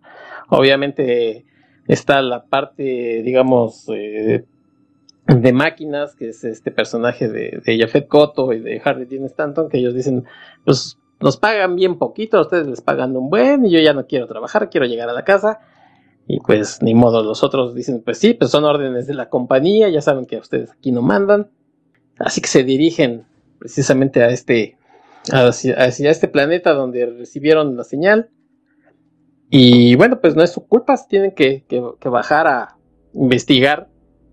Se bajan eh, Kane, que es el personaje de John Hurt, eh, el capitán, eh, Dallas, Don Skerritt, y Verónica Cartwright, que es Lambert. Ellos tres se, bajan a investigar y pues descubren esta, una nave, una nave inmensa. Y bueno, ahí conocen por primera vez estos, estos huevos que, seguramente ustedes ubicarán de la publicidad de, Alien. Y el que, el que va, se va a investigar pues es Kane. Y bueno, pues como pasan estos casos y en estas cosas, pues él es el primero que tiene contacto con, con este, digamos, este alien en un, en un estado primario. Así es que, pues no saben ni qué, ahora es que no saben ni qué les pegó, quieren regresar a la nave. Y aquí hay un punto que me gusta mucho que, que Replay es la voz de la, de la lógica, ¿no? O sea, desde un principio ellos le dicen, no, la verdad es que, o sea, el capitán se salió y ahora la que está al mando eh, soy yo, o sea, perdóname, pero pues tienes que, mantenerte en cuarentena. Y ellos le dicen, no, pero pues nuestro cuate este, está muy mal, este, danos chance de entrar, no, no, no, aquí no pasa y está el personaje de Ian Holm que se llama Ash, que desde un principio está como muy sospechoso y él, es quien les abre, ¿no? Les abre eh, la puerta Curiosamente ya Ripley había tratado de, averiguar bien el mensaje de, que le había llegado a madre y pues descubre que en realidad no era de, auxilio, sino de una advertencia. Pues sabes que la regamos en bajar, teníamos que vernos alejado. Y entre que Ripley está tratando de poner orden, diciéndole no, no, no pasas, pues Ash es el que los deja pasar. Y entonces, pues sin saberlo, se suben con este alien y empieza pues lo que sería eh, para, para estos personajes pues una pesadilla porque terminaría prácticamente con la vida de todos, como sabemos, menos con Ripley de todo. Sí, que ahora que mencionas este, este lugar donde encuentra los huevos, ¿recuerdas esa imagen cuando encuentra la, cámara que está llena de ellos, que tiene esta iluminación fantasmagórica en, tonos azules, ¿no? Que muchos sí, te, lo, te, lo, ponen verde en realidad en, la película azul. es azul la, escena. Y ahí curiosamente y las luces azules no eran parte de la producción ¿eh? sino que le pidieron prestadas las, las luces. Eh, literalmente eran iluminación de un escenario de conciertos.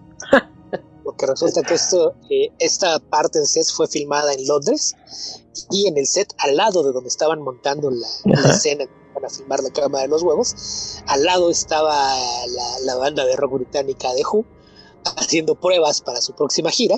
¿Quién? Y alguien de la producción de Who. Ah, bien. ok, ok, ya. Bueno, sigamos, sigamos. No, aquí nos vamos a eternizar.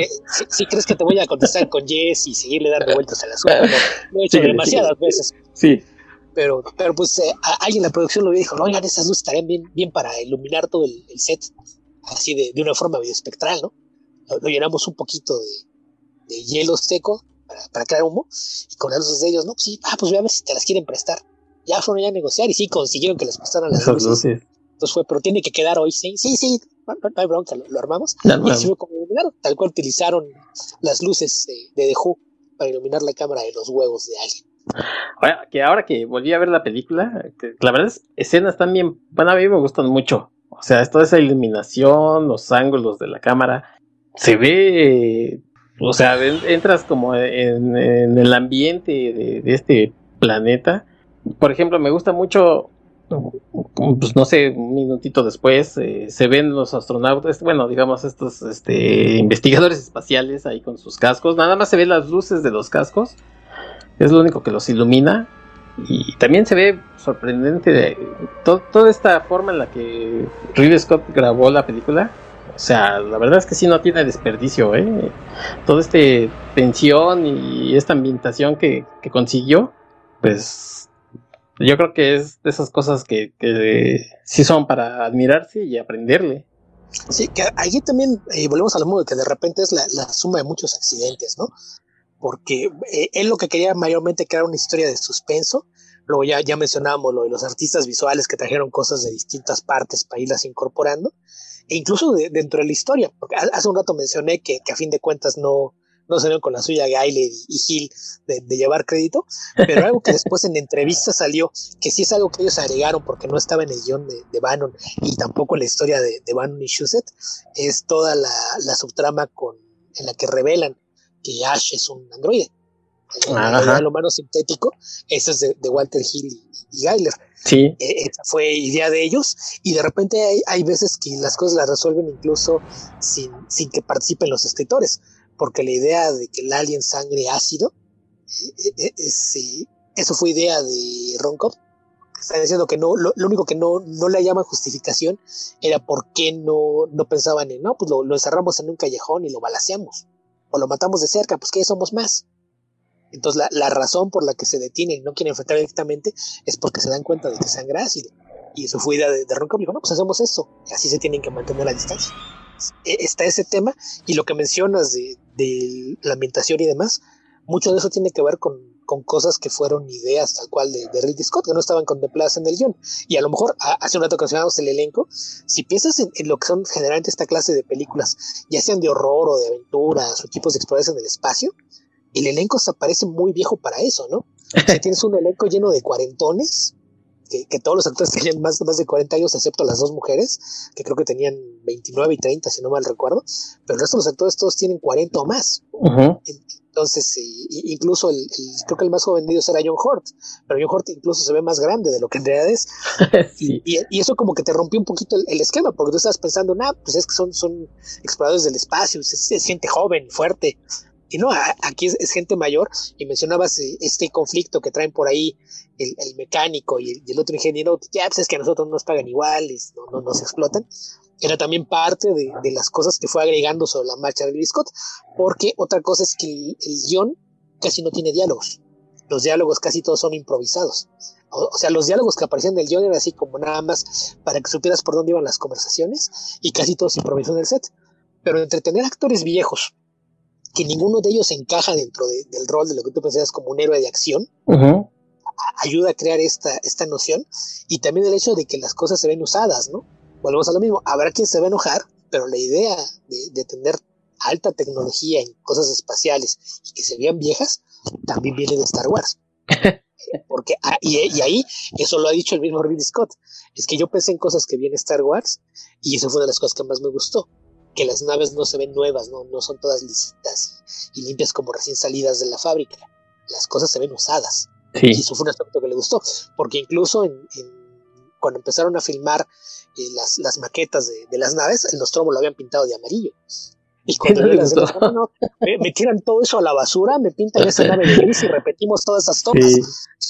Que, que, que, sí eh, era porque va a ser todo de colores brillantes. Entonces sí, sí fue ir, sumando detallitos y el producto final pues es este clásico de, de horror y ciencia ficción que todos conocemos. Sí, hablando de, de escenas, o sea, por ejemplo, la, la con la que abre, digamos, eh, ya con los personajes que salen de estas cámaras de invernación, es como muy poético, ¿no? Que se van despertando muy despacio. O sea, desde ahí ves que, va a ser una cosa diferente. Y ya lo mencionas, esta cuestión de, que no se vea una nave eh, pues, nueva, así brillosa, ¿no? Limpia, sino que se vea sucia pero también tiene estas partes muy blancas, ¿no? Como esta cámara, por ejemplo, o donde ellos están, tiene, tiene estas partes muy, muy brillantes, por así decirlo, que contrastan con las demás partes de la nave cuando están en las máquinas, ¿no? Que se ve sucio, se ve hasta en como si tuvieran grasa, por decirlo. Eh, esa, esa primera escena a mí me gusta mucho cuando van despertando. Eh, muy sutil, así de, pues, obviamente están en invernación y poco a poco se van levantando. Y, por ejemplo, ya que estamos en, este mundo donde ellos bajan a investigar, pues eh, toda esa parte de la nave y de lo, del, lo que encuentran ahí, todo eso es eh, creación de, de, de ¿no? todo y se nota inmediatamente, o sea, uno ve las cosas que creó Guiller y ve la película y dices, ah, esto fue lo que hizo él, ¿no? lo que le conocíamos en ese entonces como el Space eh, Jockey pues no pudo haber salido de otra mente más que de ahí, lo notas, y además, eh, como curiosidad, pues eh, Ridley Scott le dijo, no, no, para que salga bien, me, la pintas tú, y no, no dejes que nadie más le meta mano, ¿no? Tú lo pintas con aerógrafo así a mano, este, y sabíamos que pues, era una, una estructura, no, no pequeña, pero pues sí era para que mejor le echaran la mano, uno o dos ayudantes ahí. No, pues tú, para que te salga muy bien, aviéntatela y y son la nave y el Space Jockey, se, se nota que es creación de, de Guilla. Sí, que aparte los productores no querían construir esa escatua, ¿eh? Sí, no. decían que era muy cara y para una sola escena y que no tenía mucho caso. Y, y fue Ron Cobell que salió otra vez en, defensa. Digo, ¿no se dan cuenta? Esta es la, la, escena que la gente va a ver lo que construimos y con decir, ah, sí, claro, esta película está bien hecha, no es una película esas de bajo presupuesto que tanto abunda. y ya con eso apeló a su ego y con eso los convenció de, dejarle. Que también aquí acaba de aclarar que en, en, realidad Geyer era un artista muy, muy perfeccionista y de esos de que no, no, no, no se meten y esto tiene que ser así. Ya, ya mencioné hace un rato lo de los ojos. De hecho, de, casi todos sus bocetos, él hacía esculturas para que las usaran como referencia. O sea, sí, sí, aquí está el dibujo, pero miren, ya en, tercera dimensión se tiene que ver así. Eh, entonces, eh, pues era también que él de repente decía cómo quería que fueran las cosas entonces, pues tampoco fue que yo, lo vas a hacer tú. Fue, fue de que a, lo mejor más bien de esas dijo, ¿sabes qué? No me estés molestando, hazlo tú. Nadie más lo va a tocar, hazlo tú. Sí. ¿Quieres que salga bien? Hazlo tú. Sí, ya, ya entendí lo que quieres y estoy de acuerdo. Va, hazlo. no me preguntes, no me molestes, hazlo. Sí. Y además, eh, una de las cosas que, que, me enteré, que la verdad no, no sabía, era lo de los trajes, pues de, digamos, de astronautas estos que, los, que, por poco se crearon. sí, o sea, los crearon con el casco y todo, pero nadie se les ocurrió hacerles una abertura para que respiraran. Entonces, pobres, además del calor, se le ocurrió sin respirar. a nadie se le ocurrió que los trajes de astronauta llevan sistemas de, ventilación Exacto, para sudor y demás. no, eh, eh, eh, es, que ahí sí, sí, se puso bien grave el asunto, porque de repente los, los actores que lo tuvieron más tiempo, que uno era Tom Skerr, no me acuerdo quién más, y de repente pues estaban filmando con el traje puesto todo el día y bajo las intensas luces del foro y de repente se desmayaban. Entonces ya de plano tenían una enfermera de planta para estarlo checando, y tratando y demás. Y, entonces de repente en tomas lejanas, se va, los vamos a dejar descansar. Y a manera de extras estaban usando a los hijos de, de, Scott, de los productores que eran adolescentes, tendrían, no sé, 16, 17 años. Ya no, pues mira, nada más es para que entre, pónganse esos trajes y nada más van a caminar por aquí hasta, hasta llegar a aquella puerta. Y, y, de repente pues se ponían el traje y trabajaban una hora, dos horas y de repente se desmayaban y ya fue cuando dijo, hey, momento, momento, a ver, ¿qué está pasando? Sí. Y fue cuando empezaron a ver qué, qué hacían con los trajes, porque sí, sí fue de que, ok, tal vez debimos consultar en, NASA cómo funcionan, porque esto, esto no es así. Sí, digo, a quién se les ocurre, ¿no? este, sellarlos herméticamente y pues pobres no respiran y esto que decías tú de, los chavos, pues también era para que lucieran más los eh, decorados, ¿no? el set se viera un poco más grande. Y ahí por ahí iban a azotar estos chavitos hasta que Ridley Scott dijo, bueno, pues niños, ¿qué? ¿Que no les dan de comer o qué? No, pues son sus hijos, señor. de los viejitos, de los viejitos lo entiendo, esos sus ¿qué? ¿Por qué se desmayaron? son sus hijos, señor, y además, pues por esto y por esto. Ah, no, entonces ya vamos a cambiarlo.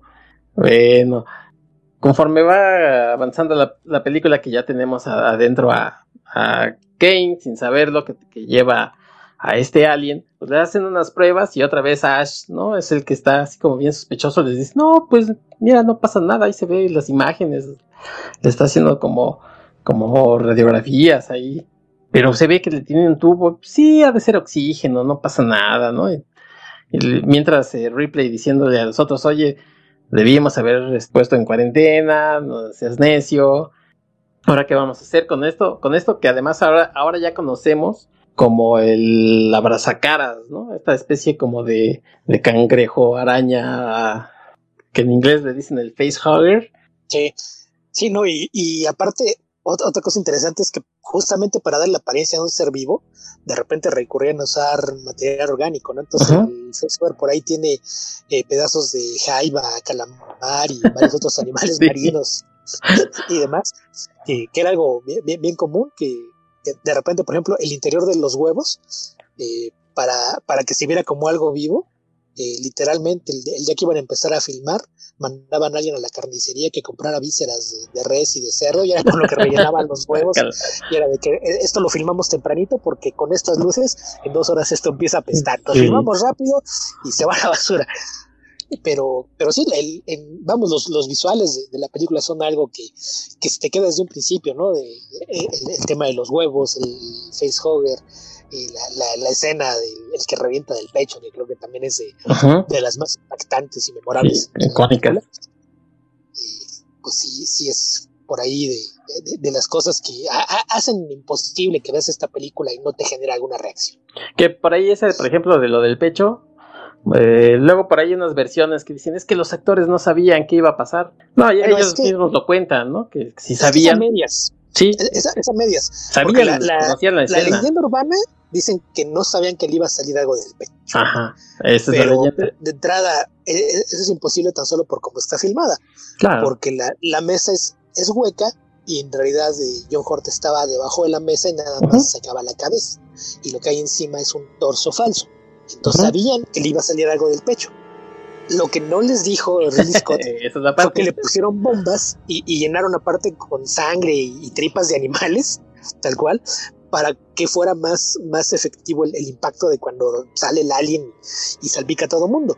Entonces la reacción de asco o, el grito que pega Verónica Carro, la, la que tenía más salpicada de sangre, son reales. Ellos, sabían que iba a aparecer un, alien, pero no sabían que los iba a salpicar a todos y que lo que les iba a salpicar eran tripas y sangre reales.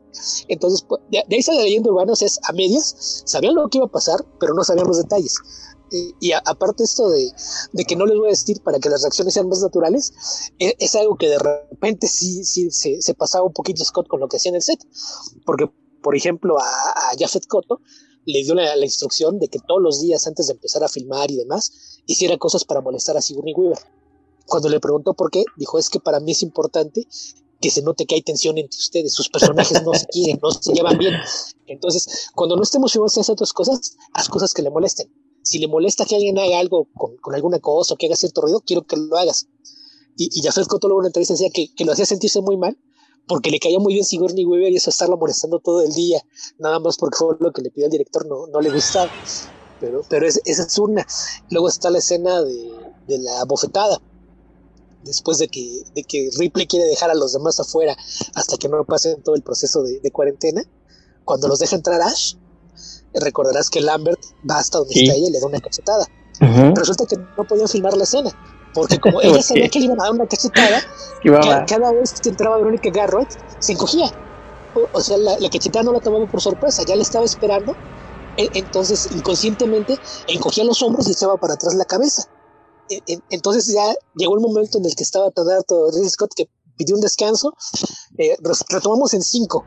Y, y, mientras estaban otra vez acomodando luces para que todo el mundo tomara sus posiciones y demás, se acercó con Carrot y le dijo, ok, olvídate cómo le ensayamos. Pégale. Quiero que camines más rápido y dale la cachetada de verdad. sí, dale la cachetada, porque de todos modos se va a mover. E, e, entonces, hazlo, hazlo, desde un paso antes, no llegues hasta donde dijimos, un paso antes de que llegues a tu marca, tira la cachetada y dásela de verdad. Y así fue como la firmaron y se ve real la cachetada. Sí, pero es, es porque eh, eh, eran las cosas que, Scott iba improvisando en el set, ¿qué hago para que esto funcione?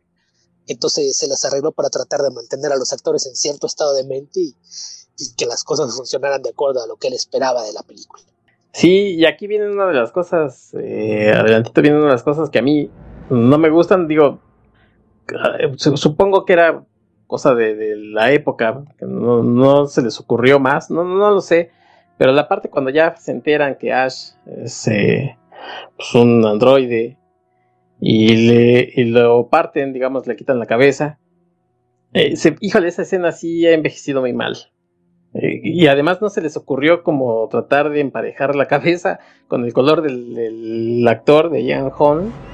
Y se ve inmediatamente el corte y se ve que es otra cosa. O sea, pues digo, ¿qué podrían hacer? Pero yo creo que ahí sí alguien debió de haberse ocurrido. Si la cabeza del que ya está aquí destruida, que es, eh, no sé, un maniquí, lo que sea, eh, se ve como sucia, se ve, no sé, con...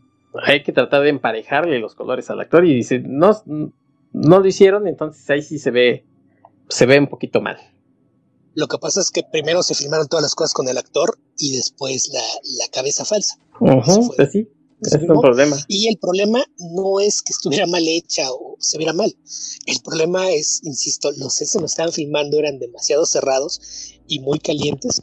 Y resulta que eh, esas escenas les costó mucho trabajo filmarlas porque un buen día se dieron cuenta de que tenían el, el molde hecho eh, sobre el rostro de, de Ian Holm, y pues hacía el vaciado en látex y, lo, rellenaron por ahí con una mezcla que, en alguna entrevista vi que decían que era tenía caviar, cebollas, espagueti, ¿En serio? pasta, Ajá, con, leche, con leche para que el, el líquido blanco. Sí. Y, resulta que entre lo que le metían adentro y el calor que había en el set, la, la cabeza se empezaba a encoger y arrugar. Entonces también afectaba el color.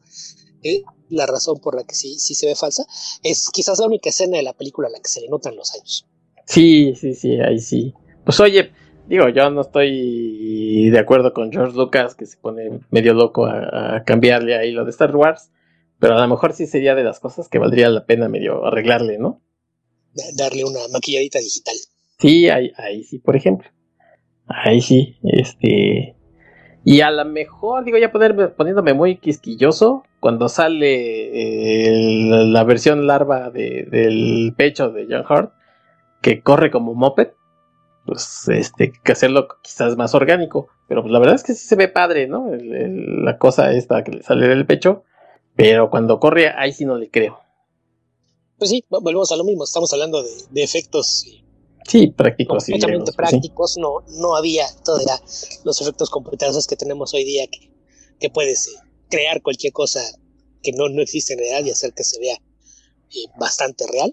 Pero pero vamos, tratándose de, ciencia ficción, sobre todo setentera, me parece que aún así está bastante bien hecha para, para los recursos que tenía en aquel entonces. Sí, y de, y de ahí del, de esta cosita que es como una especie de gusanito, vamos a decirle así tiernamente, pues ya cuando crece, bien comentabas que había una, una versión del director, ¿no? Entonces se dan cuenta, este, quieren atrapar, pues ellos creen que va a ser este esta especie de, gusano de, eh, están pensando en que van a cazar algo del tamaño de un perro y le sale algo una cosita sí. Y primero pues van y este el primero que se, lo encuentra bueno eh, es eh, el personaje de Harry Dean Stanton de Brett. Anda anda siguiendo al gatito porque dice, agárralo, ¿no? Para que no nos entorpezca, este, que, cuando lo andemos buscando, pues no, no pensemos que es él. Y ahí va atrás el gatito y pues muy acá. Eh, eh, esa, por ejemplo, esa escena, este, en la versión del director, le añadieron que se ve al alien entre cadenas bajando. Esa parte, por ejemplo, a mí tampoco me gusta. Porque me gusta más el ambiente de la versión original porque sabes que ahí está, o sea, sabes que le va a salir y no es necesario, creo yo, verlo eh, en las cadenas, viéndolo bajar, ¿no? O sea, ya con, ya con que presientes que le va a salir, creo que es suficiente y no era necesario agregarle, por ejemplo, esa escena. Este, digo, como bien decimos, no, no entorpece ni le cambia nada, pero me gusta más la original que, que en la versión del director que le agregan esta parte de entre cadenas al, que es creo que la primera vez que se ve pero no me gusta ese añadido en la versión del, director. Aquí, ahorita que mencionas la versión del director, creo que es importante también aclarar esto, porque en muchas entrevistas Ridley Scott ha dicho que para él la versión que se estrenó en cines es su versión. Esa es la versión del director. Okay. Lo que pasa es que a lo largo de los años, eh, pues se informó que había algunas escenas perdidas y muchas de esas escenas que se filmaron y no estaban en la película se incluyeron cuando se lanzó la película en Laserdisc. ¿no? Ya, ya sabes, este, este formato de alta tecnología del que ya nadie se acuerda. sí. E, e, estos discos láser que eran del tamaño de un viejo LP de, de música de 13 pulgadas. Sí. E, era como tener tu DVD o Blu-ray, pero en tamaño gigantesco. La verdad era, era un, formato que, pues no, no, no, nunca, nunca pegó. Pero muchos vieron ahí las escenas y había esta petición de, de que se, se, incluyeran de algún modo en, en, alguna edición especial de la película. Entonces, por ahí, cuando, cuando se hizo alguna edición de aniversario, el estudio presionó a, a Ridley Scott para que hiciera una versión en la que incorporara esas escenas. Entonces él no quería y, y, las incluyó pues nada más porque, porque el estudio le, lo, lo, pidió y pues porque había cláusulas en su contrato que, que hacían que, que, tuviera que ceder a algunas de esas cosas, pero a fin de cuentas él sí tenía eh, control sobre, sobre algunas cosas de la película, entonces lo que hizo fue incluir partes de ellas. Entonces, como bien mencionas, eh, te da lo mismo si no lo ves, porque pues sabes que está ahí, lo importante uh -huh. es lo que claro. pasa cuando lo, lo, ataca por sorpresa, pero lo, lo muestra. Pero quizás la, la, escena que es más notorio, que, que, que se añadió, que, que, está en ese corte y no está, uh -huh. es ya hacia el final, cuando Ripley está eh, ya en, en, en, el último, eh, en la última parte de su plan, tratando de, de, escapar del Nostromo, y de repente se encuentra estos y capullos, en, donde encuentra a, a Dallas, ¿no? Y, y, uh -huh. por ahí medio intercambian algunas palabras, si, si han visto el Exo Scott, pues sabrán que es una conversación muy, muy breve.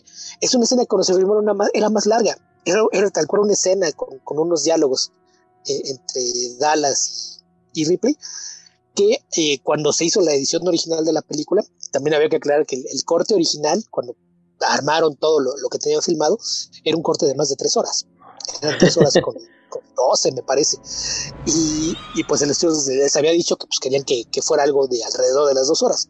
Entonces empezaron a editar, a recortar, a ver dónde pueden sacar cosas y sobre todo algo en lo que estaban muy preocupados de, de que funcionara la, la, la, película en el ritmo.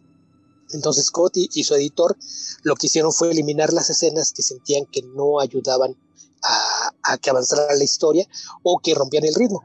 Y llegaron a la conclusión de que tener esa escena en, en, en la que Dallas, pues tal cual, y, le, le, daba instrucciones a, a, Ripley, le decía que, que, era lo correcto, que saliera de ahí y acabara con ese maldito, que no, no tenía mucho caso, porque estaba ella trabajando contra el reloj, de sí voy a volar la nave, pero tengo que salir de aquí rápido, entonces no tenía caso que se detuviera a platicar con, con el jefe, ¿no? No, no, no les parecía que funcionara. Entonces fue que, por eso que agregó la escena, pero en una versión bastante más breve, no, no, no como estaba en la original. O sea, fue de que, ok, querían ver esto, ya, ahí está, pero, pero vamos a tratar de hacerlo sin que rompa el ritmo de, de la película. Y lo que hizo entonces fue que, conforme él fue agregando estas escenas que, que los fans habían exigido ver en, en alguna versión, eh, hizo recortes en otras partes. Entonces, el, el uh -huh, resultado es que tienes un, un, director Scott que incluso es más corto que la versión original, porque dura, dura un minuto menos. Sí. Entonces, agregó alguna vez vi las creo que agregó 13 minutos de, de, de, metraje y retiró 14 del que estaba anteriormente. Sí. Entonces, eh, dentro de todo, realmente no, no cambia la, la, película más allá de que ves algunas cosas más. Pero, pero pues sí, ahí y en entrevistas cuando le preguntaban, decían, no, pues es que se llama Director Scott por fines de, de marca. Sí, para, pero para diferenciarlo. Se estrenó en eso. Sí, sí, eh, así le vamos a llamar, ¿no? Versión del director, porque pues así se llama, que salió en el 2003. Se llama, sí. Así se llama, ¿no? Pero precisamente no porque Ridley Scott quisiera meterle mano. Y bueno, pues ya sea al final, eh, yo sí te voy a decir eh, sinceramente, Beto, que a lo mejor como esos videos que dice final explicado. Yo nunca he entendido por qué el alien eh, cuando está ahí hecho bolita ya en la, en la otra nave que, que, es la que se va a despegar del Nostromo. Eh, ajá, eh, que se llama Narcissus. ¿Por qué como que no reacciona a Replay? Lo que pasa es que ahí el, el guion del final se cambió varias veces. El final original se supone que la idea es que después de, de toda la batalla y todo lo que hicieron, el alien está moribundo. Ah, ok. Entonces, de hecho, el, el final original que quería Ridley Scott es que el, el alien al final se, se, enroscaba y se convertía en un nuevo huevo. Dejarte el final abierto. Uh -huh. Ok, y acabamos con él, pero queda un huevo. E ese era el, el, final original. Esa es la razón por la que en las escenas que ves sí, sí parece como, como si se estuviera quedando dormido, ¿no? Sí. Es, es, la impresión que te da. Pero es eso, se supone que se estaba muriendo. Entonces, ah, no, okay, okay. No, no, no, te lo explican, pero, pero pues creo que el contexto te, muestra un poquito que puede haber quedado herido después de, de, toda la batalla y la lucha para llegar hasta, hasta el Sí, es que como que no, no queda, a mí, por lo menos a mí no me queda tan claro así de, oye maestro, pues si ahí la tienes, este, pues con nosotros sí te ponías el brinco y aquí como que ya ni, te quieres mover. Sí, sí, que, insisto, aparte aquí como ya no hay más personajes, no, no hay diálogos, entonces pues ya, ya ahí sí es más que, que trates tú de interpretar lo que te están mostrando sin, sin una explicación. Ok. También sobre la película y sobre, sobre digamos, el alien y lo que decíamos de, de la brazacaras y de que tenga una, una cola como prensil, una cosa así. Lo que vamos a comentar, no lo inventamos nosotros, dando, Bandon lo, di, lo comentó abiertamente, estas connotaciones sexuales, ¿no? De que, le, de que le brote del pecho, por ejemplo, y esta larva del alien, sí tiene ciertas connotaciones, este, que no estamos inventando, porque por ahí, eh, en la página de, de nuestros amigos de la covacha, que por estos días estuvieron hablando del tema, alguien se quejó diciendo, no, no le quieran ver tres cosas que no, que no vienen al caso. Bueno, pues no es que uno las invente, el, propio guionista dice que lo corroboró y dice, sí, yo quise varias ponerle, ¿no? Sí. En varias entrevistas lo, han dicho, porque incluso cuando estaban eh, escribiendo la historia, y uno de, los primeros puntos que encontraron, ok, bajan a, este planeta, encuentran los, eh, los aliens, pero ¿qué, ¿qué, pasa? ¿Cómo es que se llevan un alien de la nave sin darse cuenta? Y, no sé qué, a quién de los dos se le ocurrió. Dijo, ya, ya sé, el, el, alien lo viola. Claro. Sube impregnado, como si fuera embarazado. Y, y ese fue uno de los pocos casos que dijeron, el tripulante de la nave que encuentre a los aliens eh, tiene que ser hombre. Porque querían justamente eh, evitar el, problema de que dijeran, no, pues es que lo que hicieron fue crear una violación simbólica, entonces había pocas mujeres en la película y a una la violaron. Entonces fue, fue parte de las cosas que querían, que fuera una reversión de géneros, porque saben que esto iba a crear esta sensación de, repulsión y horror en el espectador, sabiendo que aparte, como una película de ciencia ficción y horror, iba a traer más hombres que mujeres a, la sala de cine, entonces iba a tener un más fuerte, que tuvieras un personaje masculino quien fuera víctima de una violación simbólica y diera luz a una alienígena. Entonces ahí es donde viene toda la idea. Y, si eso le sumas que aparte los, los diseños de, Geiger son insinuaciones sexuales de pies a cabeza, pues más. y, la otra, mencionabas tú de, de, repente cuando tienes esta escena grotesca en donde abre la, la, boca y, sale esta otra quijada. Por ahí, eh, recuerdas que hay unos tendones ahí que, que se ven como, como elásticos en, en, todas partes cuando abre la boca y demás está hecho con condones rasgados. Entonces es curioso que tengas un, un alien que utiliza la, la, otra boca para, para atacar a sus víctimas, a quienes se impregna como si dejara embarazadas, y utilizar las condones rotos para lograr el efecto, ¿no? Entonces, eso ya a lo mejor sí fue por accidente, pero si las connotaciones sexuales en, la idea de, cómo es que el alien se, reproduce, cómo entra la nave y demás, vienen del guion original, es parte de lo que los dos creadores de la historia quisieron hacer desde un principio y no son lecturas que uno esté haciendo. La, verdad es que además no es como si fueran muy, muy sutiles, ¿no? Es, es creo que una, una referencia bastante obvia. Porque además eh, eh, esta idea de los roles de género es algo que los dos tenían muy en mente porque originalmente en, el guion, dentro de todas las notas que hicieron de, cosas que se con los personajes, eh, que, ya mencioné, que, decía que todos los, personajes podían ser hombres o mujeres, que les daban lo mismo, nada más querían que el, que encontrara los, los huevos y subiera al alien de la nave, tenía que ser un hombre, y la otra que querían era que no querían que una mujer en peligro fuera la única sobreviviente porque querían evitar lo, que pues, es un cliché de, del género de horror, ¿no? Lo que se conoce como la, la chica final, la, final girl, que es la, la, mujer que pues es perseguida toda la película y al final es la, que sobrevive y termina matando al, al monstruo, al asesino. Y lógicamente ellos no querían que funcionara así, pero por como se fueron dando el, desarrollo de personajes, eh, ya, ya cuando vieron cómo estaba funcionando con, con Sigourney Weaver en el papel de Ellen Ripley, pues bueno, pues esto funciona, pues, ni modo, así se va funciona, entonces ya, nadie más va a protestar. Pero, pero aparte curioso porque pues era algo que, que veías en, en B-Movies. Entonces por eso digo, no, no es que fuera algo nuevo, la idea de tener este, este mujer, esta mujer que fuera el, personaje, y que a, partir de, de, su fuerza, de, de, carácter y demás, fuera la sobreviviente y la que venciera al monstruo, no es que fuera la primera vez, pero es la primera vez que se ve una película de alto perfil porque lo veías en, B-movies y en películas de ciencia ficción de bajo presupuesto y a las que nadie pelaba. Entonces era algo de lo, de lo que ellos estaban conscientes, pero probablemente era algo que al estudio y, a los productores nunca les había pasado por la cabeza. Sí, e, esta, esta cuestión, decimos, este, no es nuestra ni, nadie se lo está inventando, viene de, de los del guionista original y bueno, pues la cuestión también del género, pues ellos eh, tampoco es que quisieran inventar el hilo negro, pero pues la verdad es que le salió, le salió bastante bien. Eh, no sé si, bueno, digo, esto solamente es cosa mía, ¿no? Sigourney Weaver eh, se convirtió pues, en un icono de, estas películas. Hizo muchas cosas después, pero pues para bien o para mal, después hizo tres películas más.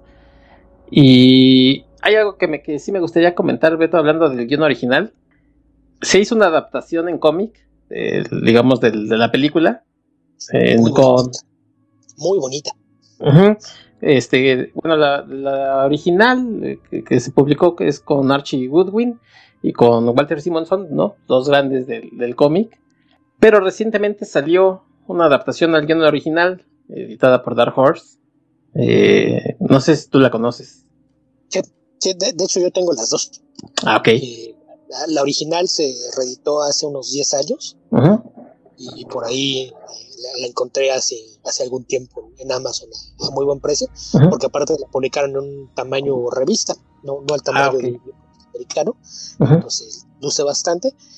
Y, pues sí, aquella era la, adaptación como se hace en el entonces, que era, pues hacemos una versión eh, bastante compacta del guion, adaptado a cómic, y como ya me decía, ilustrado por, por Walter Samuelson, que es un gran artista, una, leyenda del cómic, y con Archie Goodwin, legendario, ya, ya fallecido escritor y editor, que también hizo muchas cosas bastante populares en los años 70 y 80 sobre todo.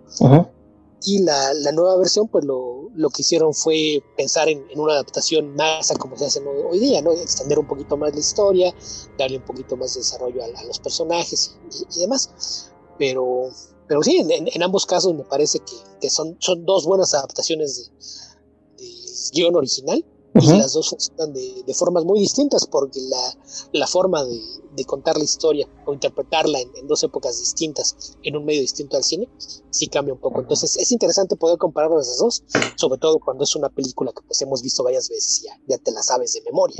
Claro yo tuve, pues sí, también la oportunidad de, aventarme esta adaptación al guion original y ahí, por ejemplo, vemos, ¿no? Lo que Dan O'Bannon tenía pensado como la criatura, que era una criatura mucho más grande, como, como más picos, por así decirlo. Y, me gustó, me gustó bastante. Por ahí hubo unos dos, tres paneles que me sacaron de, la historia porque me, creo que no fueron las mejores decisiones de, del artista, este, del dibujante en cuanto a las expresiones de los personajes. Y dije, ay, creo que esto está medio mal, pero en general me gustó, me gustó mucho. por ahí si tienen chance de, darle una revisada, sí, sí, se les recomiendo para que vean, ¿no? Realmente no cambia tanto, pero este sí es una visión un poco diferente. Sí, que en ocasiones algo interesante con, con las adaptaciones a cómic o las novelizaciones de películas es que como se hace sobre el guion como estaba al momento de que se encargó el trabajo, muchas veces el producto difiere de, lo que ves en la película, ¿no? Recuerdo, por ejemplo, también el, ejemplo de, la adaptación de Star Wars que tiene a, Java interpretado por un humano.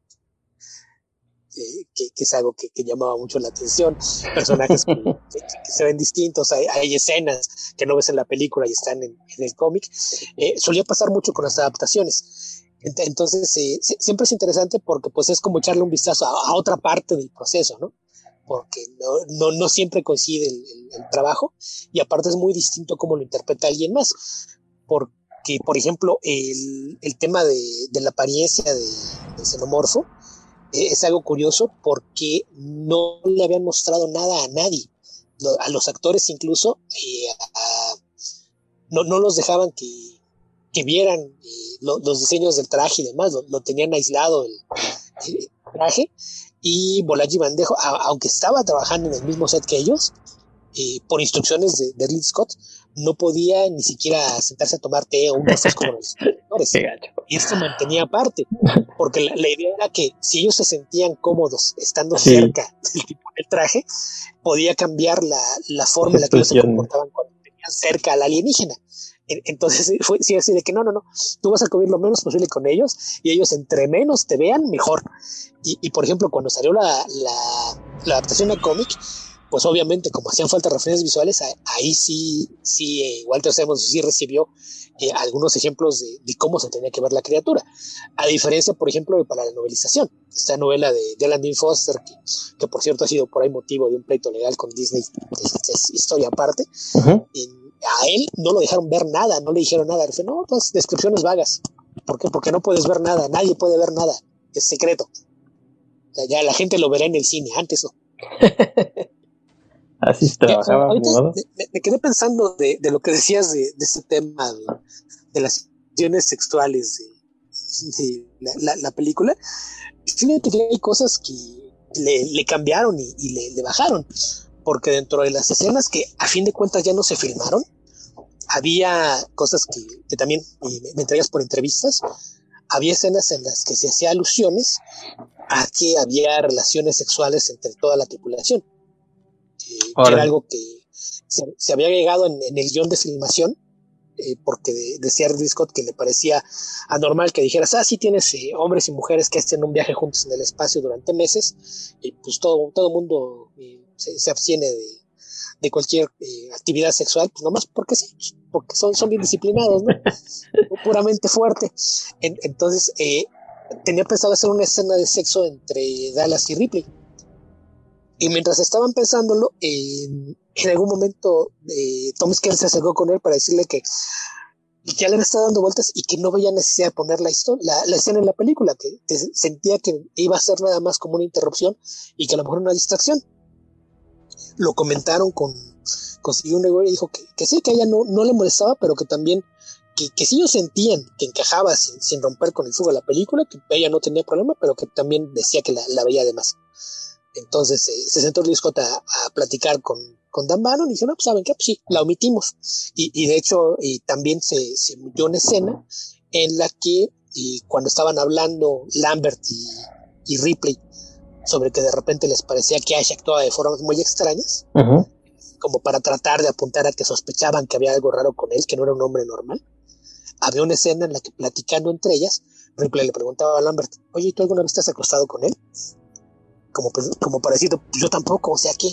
¿Que no es hombre o qué? Entonces, sí, el, contenido sexual en la película está de origen, ¿no? No es algo que nadie invente. Insisto, todo esto está bien, documentado en entrevistas con los guionistas, con, con los actores y con el propio Ridley Scott. son cosas que ahí están y que de todos modos, eh, aunque no lo puso ahí, en, en las versiones recientes, en, en, Aliens Covenant, por ejemplo, Ridley Scott sí, puso esta idea de, que esas tripulaciones en el espacio que pasan tanto tiempo juntos, pues el sexo casual entre, entre la tripulación es algo cotidiano que, aparte me, parece que, no está mal, ¿no? Eh, a lo mejor fuera de contexto sí lo sentirías como que ah, pues fue una escena de sexo gratuita, pero pues para él era parte de, la construcción del mundo. La sí. La, vida en el espacio es algo que se ha vuelto tan normal que pues, el sexo como una actividad normal del ser humano pues forma parte de lo mismo y pues es sin compromisos, ¿no? Pues estamos eh, aquí solos, aislados del mundo. Sí. A, todos nos hace falta de vez en cuando, pues pasa. Pero, pero pues sí, sí, son cuestiones que, que, no se dan. Y por ejemplo, de, de, las cosas son curiosas, recordarás que siempre que no, no están metidos en los trajes, estamos hablando de, de que siempre las ves sudando y demás. Está el tema de que siempre están en, en camiseta, por ejemplo, ves mucho tiempo sobre todo a, Ripley, ¿no?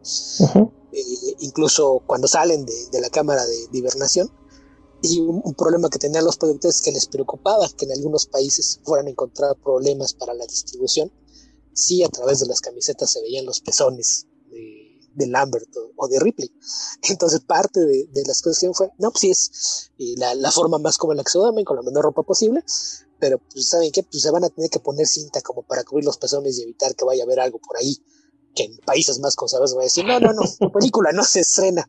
Que, aparte habrá que recordar que en aquel entonces las clasificaciones de cine eran algo bastante más básico que, que lo que tenemos ahora, que en, en, Estados Unidos sabemos que las clasificaciones ahora tienen cualquier cantidad de numeritos al lado que mucha gente no, no entiende, ¿no? Que tiene ese tienen ese 17, R, etcétera.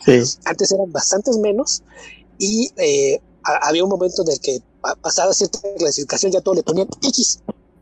eran películas clasificación X, tal cual que, que después esto derivó en, que eso se, limitaba ya nada más para el cine porno. Entonces tenías las películas X, las películas 2X y las películas 3X. Entonces el problema es que si no pasaba eh, cierto corte, que era más lo, lo, que ahora es el NC17, que es lo que generalmente conocemos como adolescentes y adultos acá en México, que era B, si no, si no librabas esa clasificación, a tu película le ponían una X. Entonces, si tu película salía de los Estados Unidos con clasificación X, era muy probable que en, muchas partes, sobre todo de Asia y algunas partes de Europa, tu película no llegara a cines. Entonces, sí, sí, de repente era una preocupación para, para el estudio y así de pensar, no, no, no, se, se me ponen algo abajo de la camiseta porque si se ve algún pezón nos vamos a meter en problemas. Sí, o sea, le brinca la cosa del pecho y sale, brota la sangre, pero tenemos nuestros límites sangre la que quieran, pero un pezón debajo de la camiseta jamás. Exacto. Oye, Porque ni siquiera expuesto, ¿eh? O sea, debajo de la camiseta. sí, sí, sí. Sí, sí, sí. Oye, por cierto, este, me comentabas y, no, es que nos estemos justificando ni nada, pero hay varios libros sobre la película. Hay esta información eh, sobre los aspectos sexuales, los pueden encontrar en cualquier página en internet, ¿no? Este, se metan y investiguen tantito, entonces, pues no, van a decir, ay, estos locos andan viendo, ahí se andan proyectando, no, está, como es tú, está bien documentado, así es que es cuestión de que también le busquen tantito, sí, obviamente si les interesa, ¿no? Pero, pero no. Que, también, al menos en mi caso, pues, estamos hablando de, que son cosas que yo he ido leyendo por ahí a, a, lo largo de, no sé, 25, 30 años tener acceso a, internet, que como aficionado a, la ciencia ficción y al cine, yo de repente sí me clavo mucho en buscar detallitos, y que pues para bien o para mal tengo muy buena memoria, entonces no, no es que ande yo, yo buscando para tener a la mano, pero son cosas que, que se me queda grabado algo que leí en alguna ocasión. Entonces, insisto, casi todos son de entrevistas. Y hay por ahí dos, tres libros del detrás de cámaras que también traen extractos de entrevistas y demás. También, eh, por ahí había sitios antes donde podías encontrar algunos borradores del guion original, que no, no, no, sé qué tan difícil sea actualmente, pero, pero sí es información que, que, está allá afuera y que, insisto, casi todo viene de entrevistas, o sea, no, no es algo que alguien se esté inventando, no es como aquellos casos de quien se pone a hacer un análisis de, de la película y buscarle simbolismos, sino que es tal cual eh, cosas surgidas de entrevistas en donde la gente detrás de la película es la que explica cómo se dieron las cosas. Es, así es, Beto. Y pues ya, para, para prácticamente terminar, dejar, por lo menos por de mi parte, eh, esta cuestión que, que, creó Ridley Scott, prácticamente inventaron también un, subgénero, por así decirlo, porque en esos entonces, bueno, pues estaba la cuestión a lo mejor muy intelectual o filosófica, si quieren, con, con 2001. Eh, Odisea del espacio de Kubrick, o estaba la, la parte fantástica que no, no es eh, ciencia ficción de Star Wars, pero aquí yo creo que es eh, como la maduración, ¿no? De, de, llevar ya todos estos extraterrestres que habíamos visto en, otras épocas, decirles sí, ya, ahora sí va en serio, ¿no? Y, y lo, nos lo tomamos todos en serio. Y yo creo que sí crean una especie de, subgénero que, que obviamente los después en los 80s, los 90 bueno, pues llegarían muchas más cosas, el depredador y, y Alien tendría, como lo mencionaba yo al principio, secuelas, después uh, recientemente precuelas, hay cómics para aventar para arriba, videojuegos, o sea, todo este mundo que se inventó, pero todo esto pues empezó con algo, ¿no? Que es Alien y bueno, pues a mí es una película que sí me gusta mucho todo el ambiente, la creación del mundo, este, los diseños de producción tengo eh, obviamente eh, problemas con una, dos, tres cosillas, pero pues, por sangrón, porque luego así digo, ay, sería perfecto, sí. Pero en general, a mí me encanta Alien. Sí, mí también es una de, mis películas favoritas de siempre. Yo soy muy fan no solo de la ciencia ficción, sino también del horror.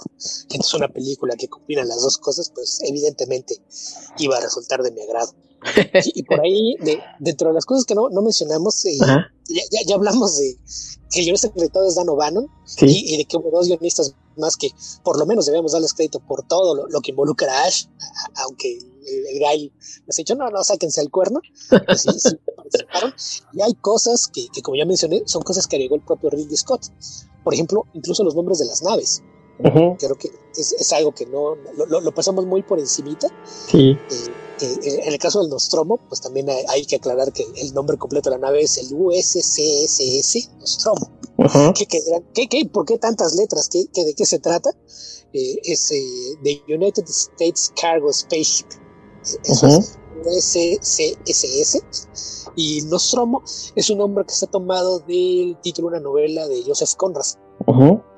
Eh, este novelista de finales del siglo XIX, principios del XX, un, autor inglés a, quien a lo mejor mucha gente ubica eh, por sus, eh, sus novelas, que, mucha gente que son de aventuras, que, yo más bien diría que son de, viajes, más que, que de aventuras. A lo mejor la, más famosa es El corazón de las tinieblas, The Heart of Darkness, que, pues ha, sido también adaptada y inspirado muchísimas otras obras de, de ficción pero tiene una novela de 2004 que se llama Nostromo, justamente se, aparte es uno de los escritores favoritos de, de Scott, entonces le, puso de ahí el, nombre. Y precisamente Los Duelistas también está basada en una historia, ¿no?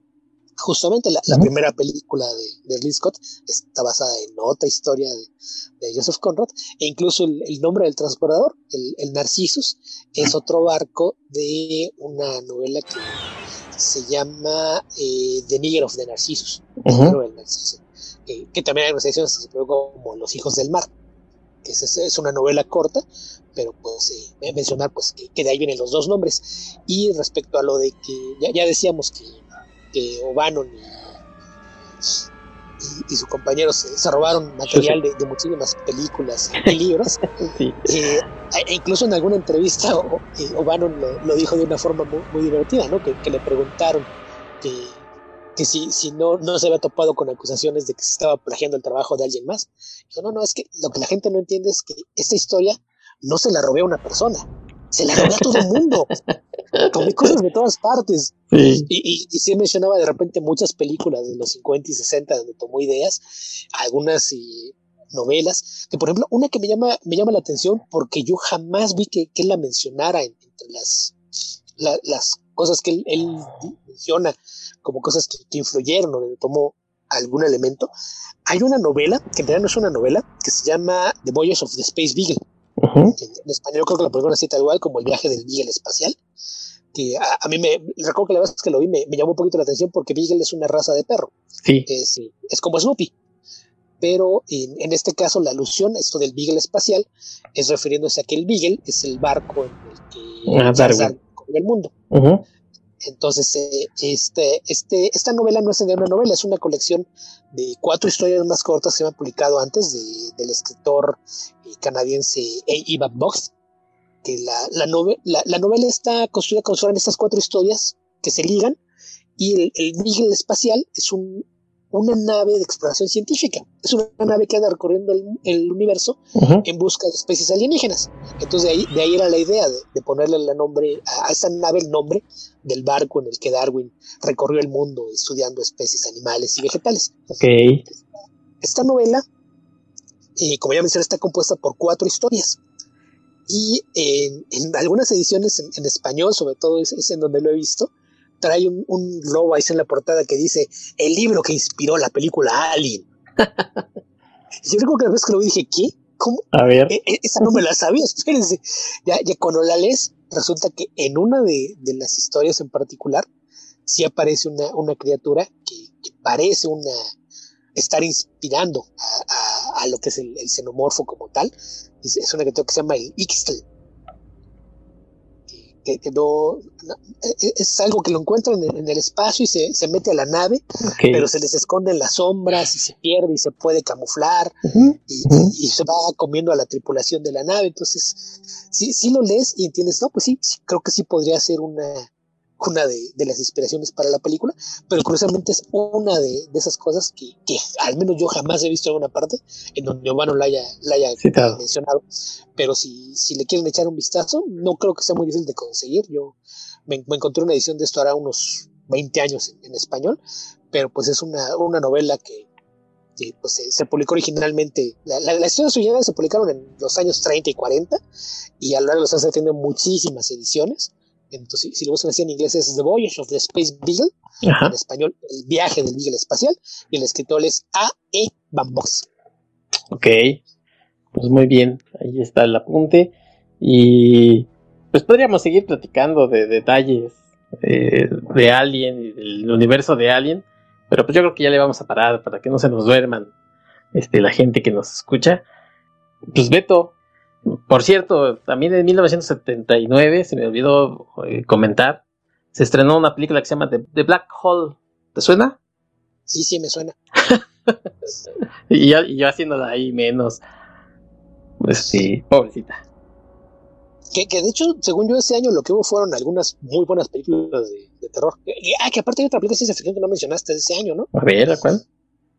Eh, Star Trek The Motionless Picture. Ah, pues ya no la quise mencionar porque, pues, la, precisamente la vez que hicimos el episodio de Black Hole, pues, este, la tratamos muy mal. Decimos que es la película más aburrida jamás hecha de Star Trek por eso es de motionless picture.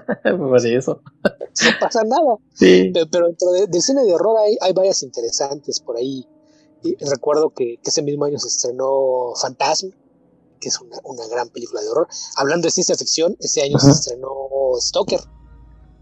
¿Stoker? película Stoker. Ese no me suena. De, Andrei Tarkovsky. Ah, pues con razón.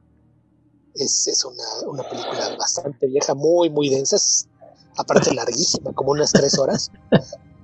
¿Es como Solari?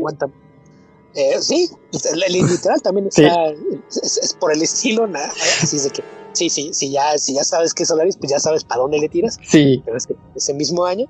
Eh, y también, si no mal recuerdo, ese año salió eh, la versión de Nosferatu de Werner Herzog, ¿no? Sí, esa sí, ya la comenté. Sí. Con Isabel Adjani. Sí, sí, sí. Esa, esa, esa digamos, remake, ¿no? De, de Herzog, de la película de Murnau. Así es, que, se supone que próximamente tendremos una nueva versión. Sí, se supone. Robert Eggers amenaza con que es su siguiente proyecto. Pues sí. Ah, también dentro del género de horror, la versión de Drácula, protegida por Frank Langella, también es del 79. Frank Langella, eh, Skeletor y Perry White, ¿no? Entre otras White de, Superman Returns, obviamente. Sí. entre, otras cosas, este, también por ahí creo que ya eh, alguna vez comentamos su filmografía por aquí. Bueno, Beto, pues ya estamos llegando, rascándole a las dos horas. Eh, pues como siempre te agradezco que hayas estado aquí conmigo. Y bueno, pues decía yo al principio que si alguien nos quiere eh, mandar algún grito o alguna sugerencia, lo que sea, bueno, pues están nuestras redes de contacto. ¿Dónde te pueden contactar, Beto? Y pues mayormente en redes me encuentran en Twitter como Albion2112 y tengo también un, blog en donde escribo reseñas y comentarios de cine, series de televisión, libros, cómics, etcétera, que lo encuentran en hogueralasnecesidades.blogspot.com y actualmente estoy escribiendo cuentitos diarios para, para todo el mes de octubre un rato, uno, uno que no dibuja, no hace Inktober, pero decía aventarme un cuentover. Sí. Y se lo encuentran en, otro blog que está en fracturideas.blogspot.com. Ok. Eh, seguramente en la semana que salga el, el, episodio, pues por ahí nos este, harás reseña de la película o de esas que ya tienes, ¿no? Seguramente las, las pondrás al día. Sí, sí, como mencioné, la, la vi el año pasado en el cine, entonces pues está relativamente fresca la, la película. Sí, y también eh, decirles que, bueno, pues tienes otro, otros proyectos, otro podcast donde hablas ahí, por ejemplo, de estas adaptaciones de cómic y de muchos cómics eh, nuevos y viejos y todo lo que surja, ¿no? Sí, que es eh, Comic Verso, donde hago equipo con el chileno Esteban Pedreros y nos encuentran en comicverso.org o en su plataforma de podcast favorita. Y también, pues, de la ciencia de la ficción, también encuentran en su plataforma de podcasting favorita y denos eh, like o déjenos comentarios como quieran, como gusten. Eh, también estamos en Twitter, en Facebook de la ciencia de la ficción, así búsquenos.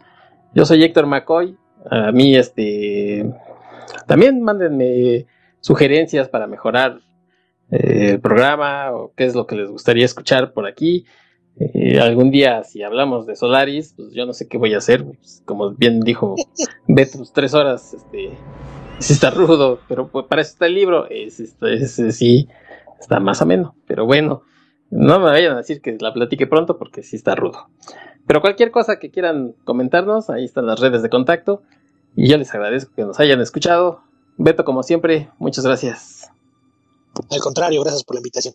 Y ahora no voy a poner nada ya de música, estoy harto porque luego Beto se queja de mí y de mis gustos musicales. Así es que vámonos ya, vámonos, porque creo que vi por ahí un alien. Ah, no, es mi gato, el garabato, que ya anda pidiendo comida. Vámonos, Beto. Ya, se acabó. Se acabó. Hasta la próxima.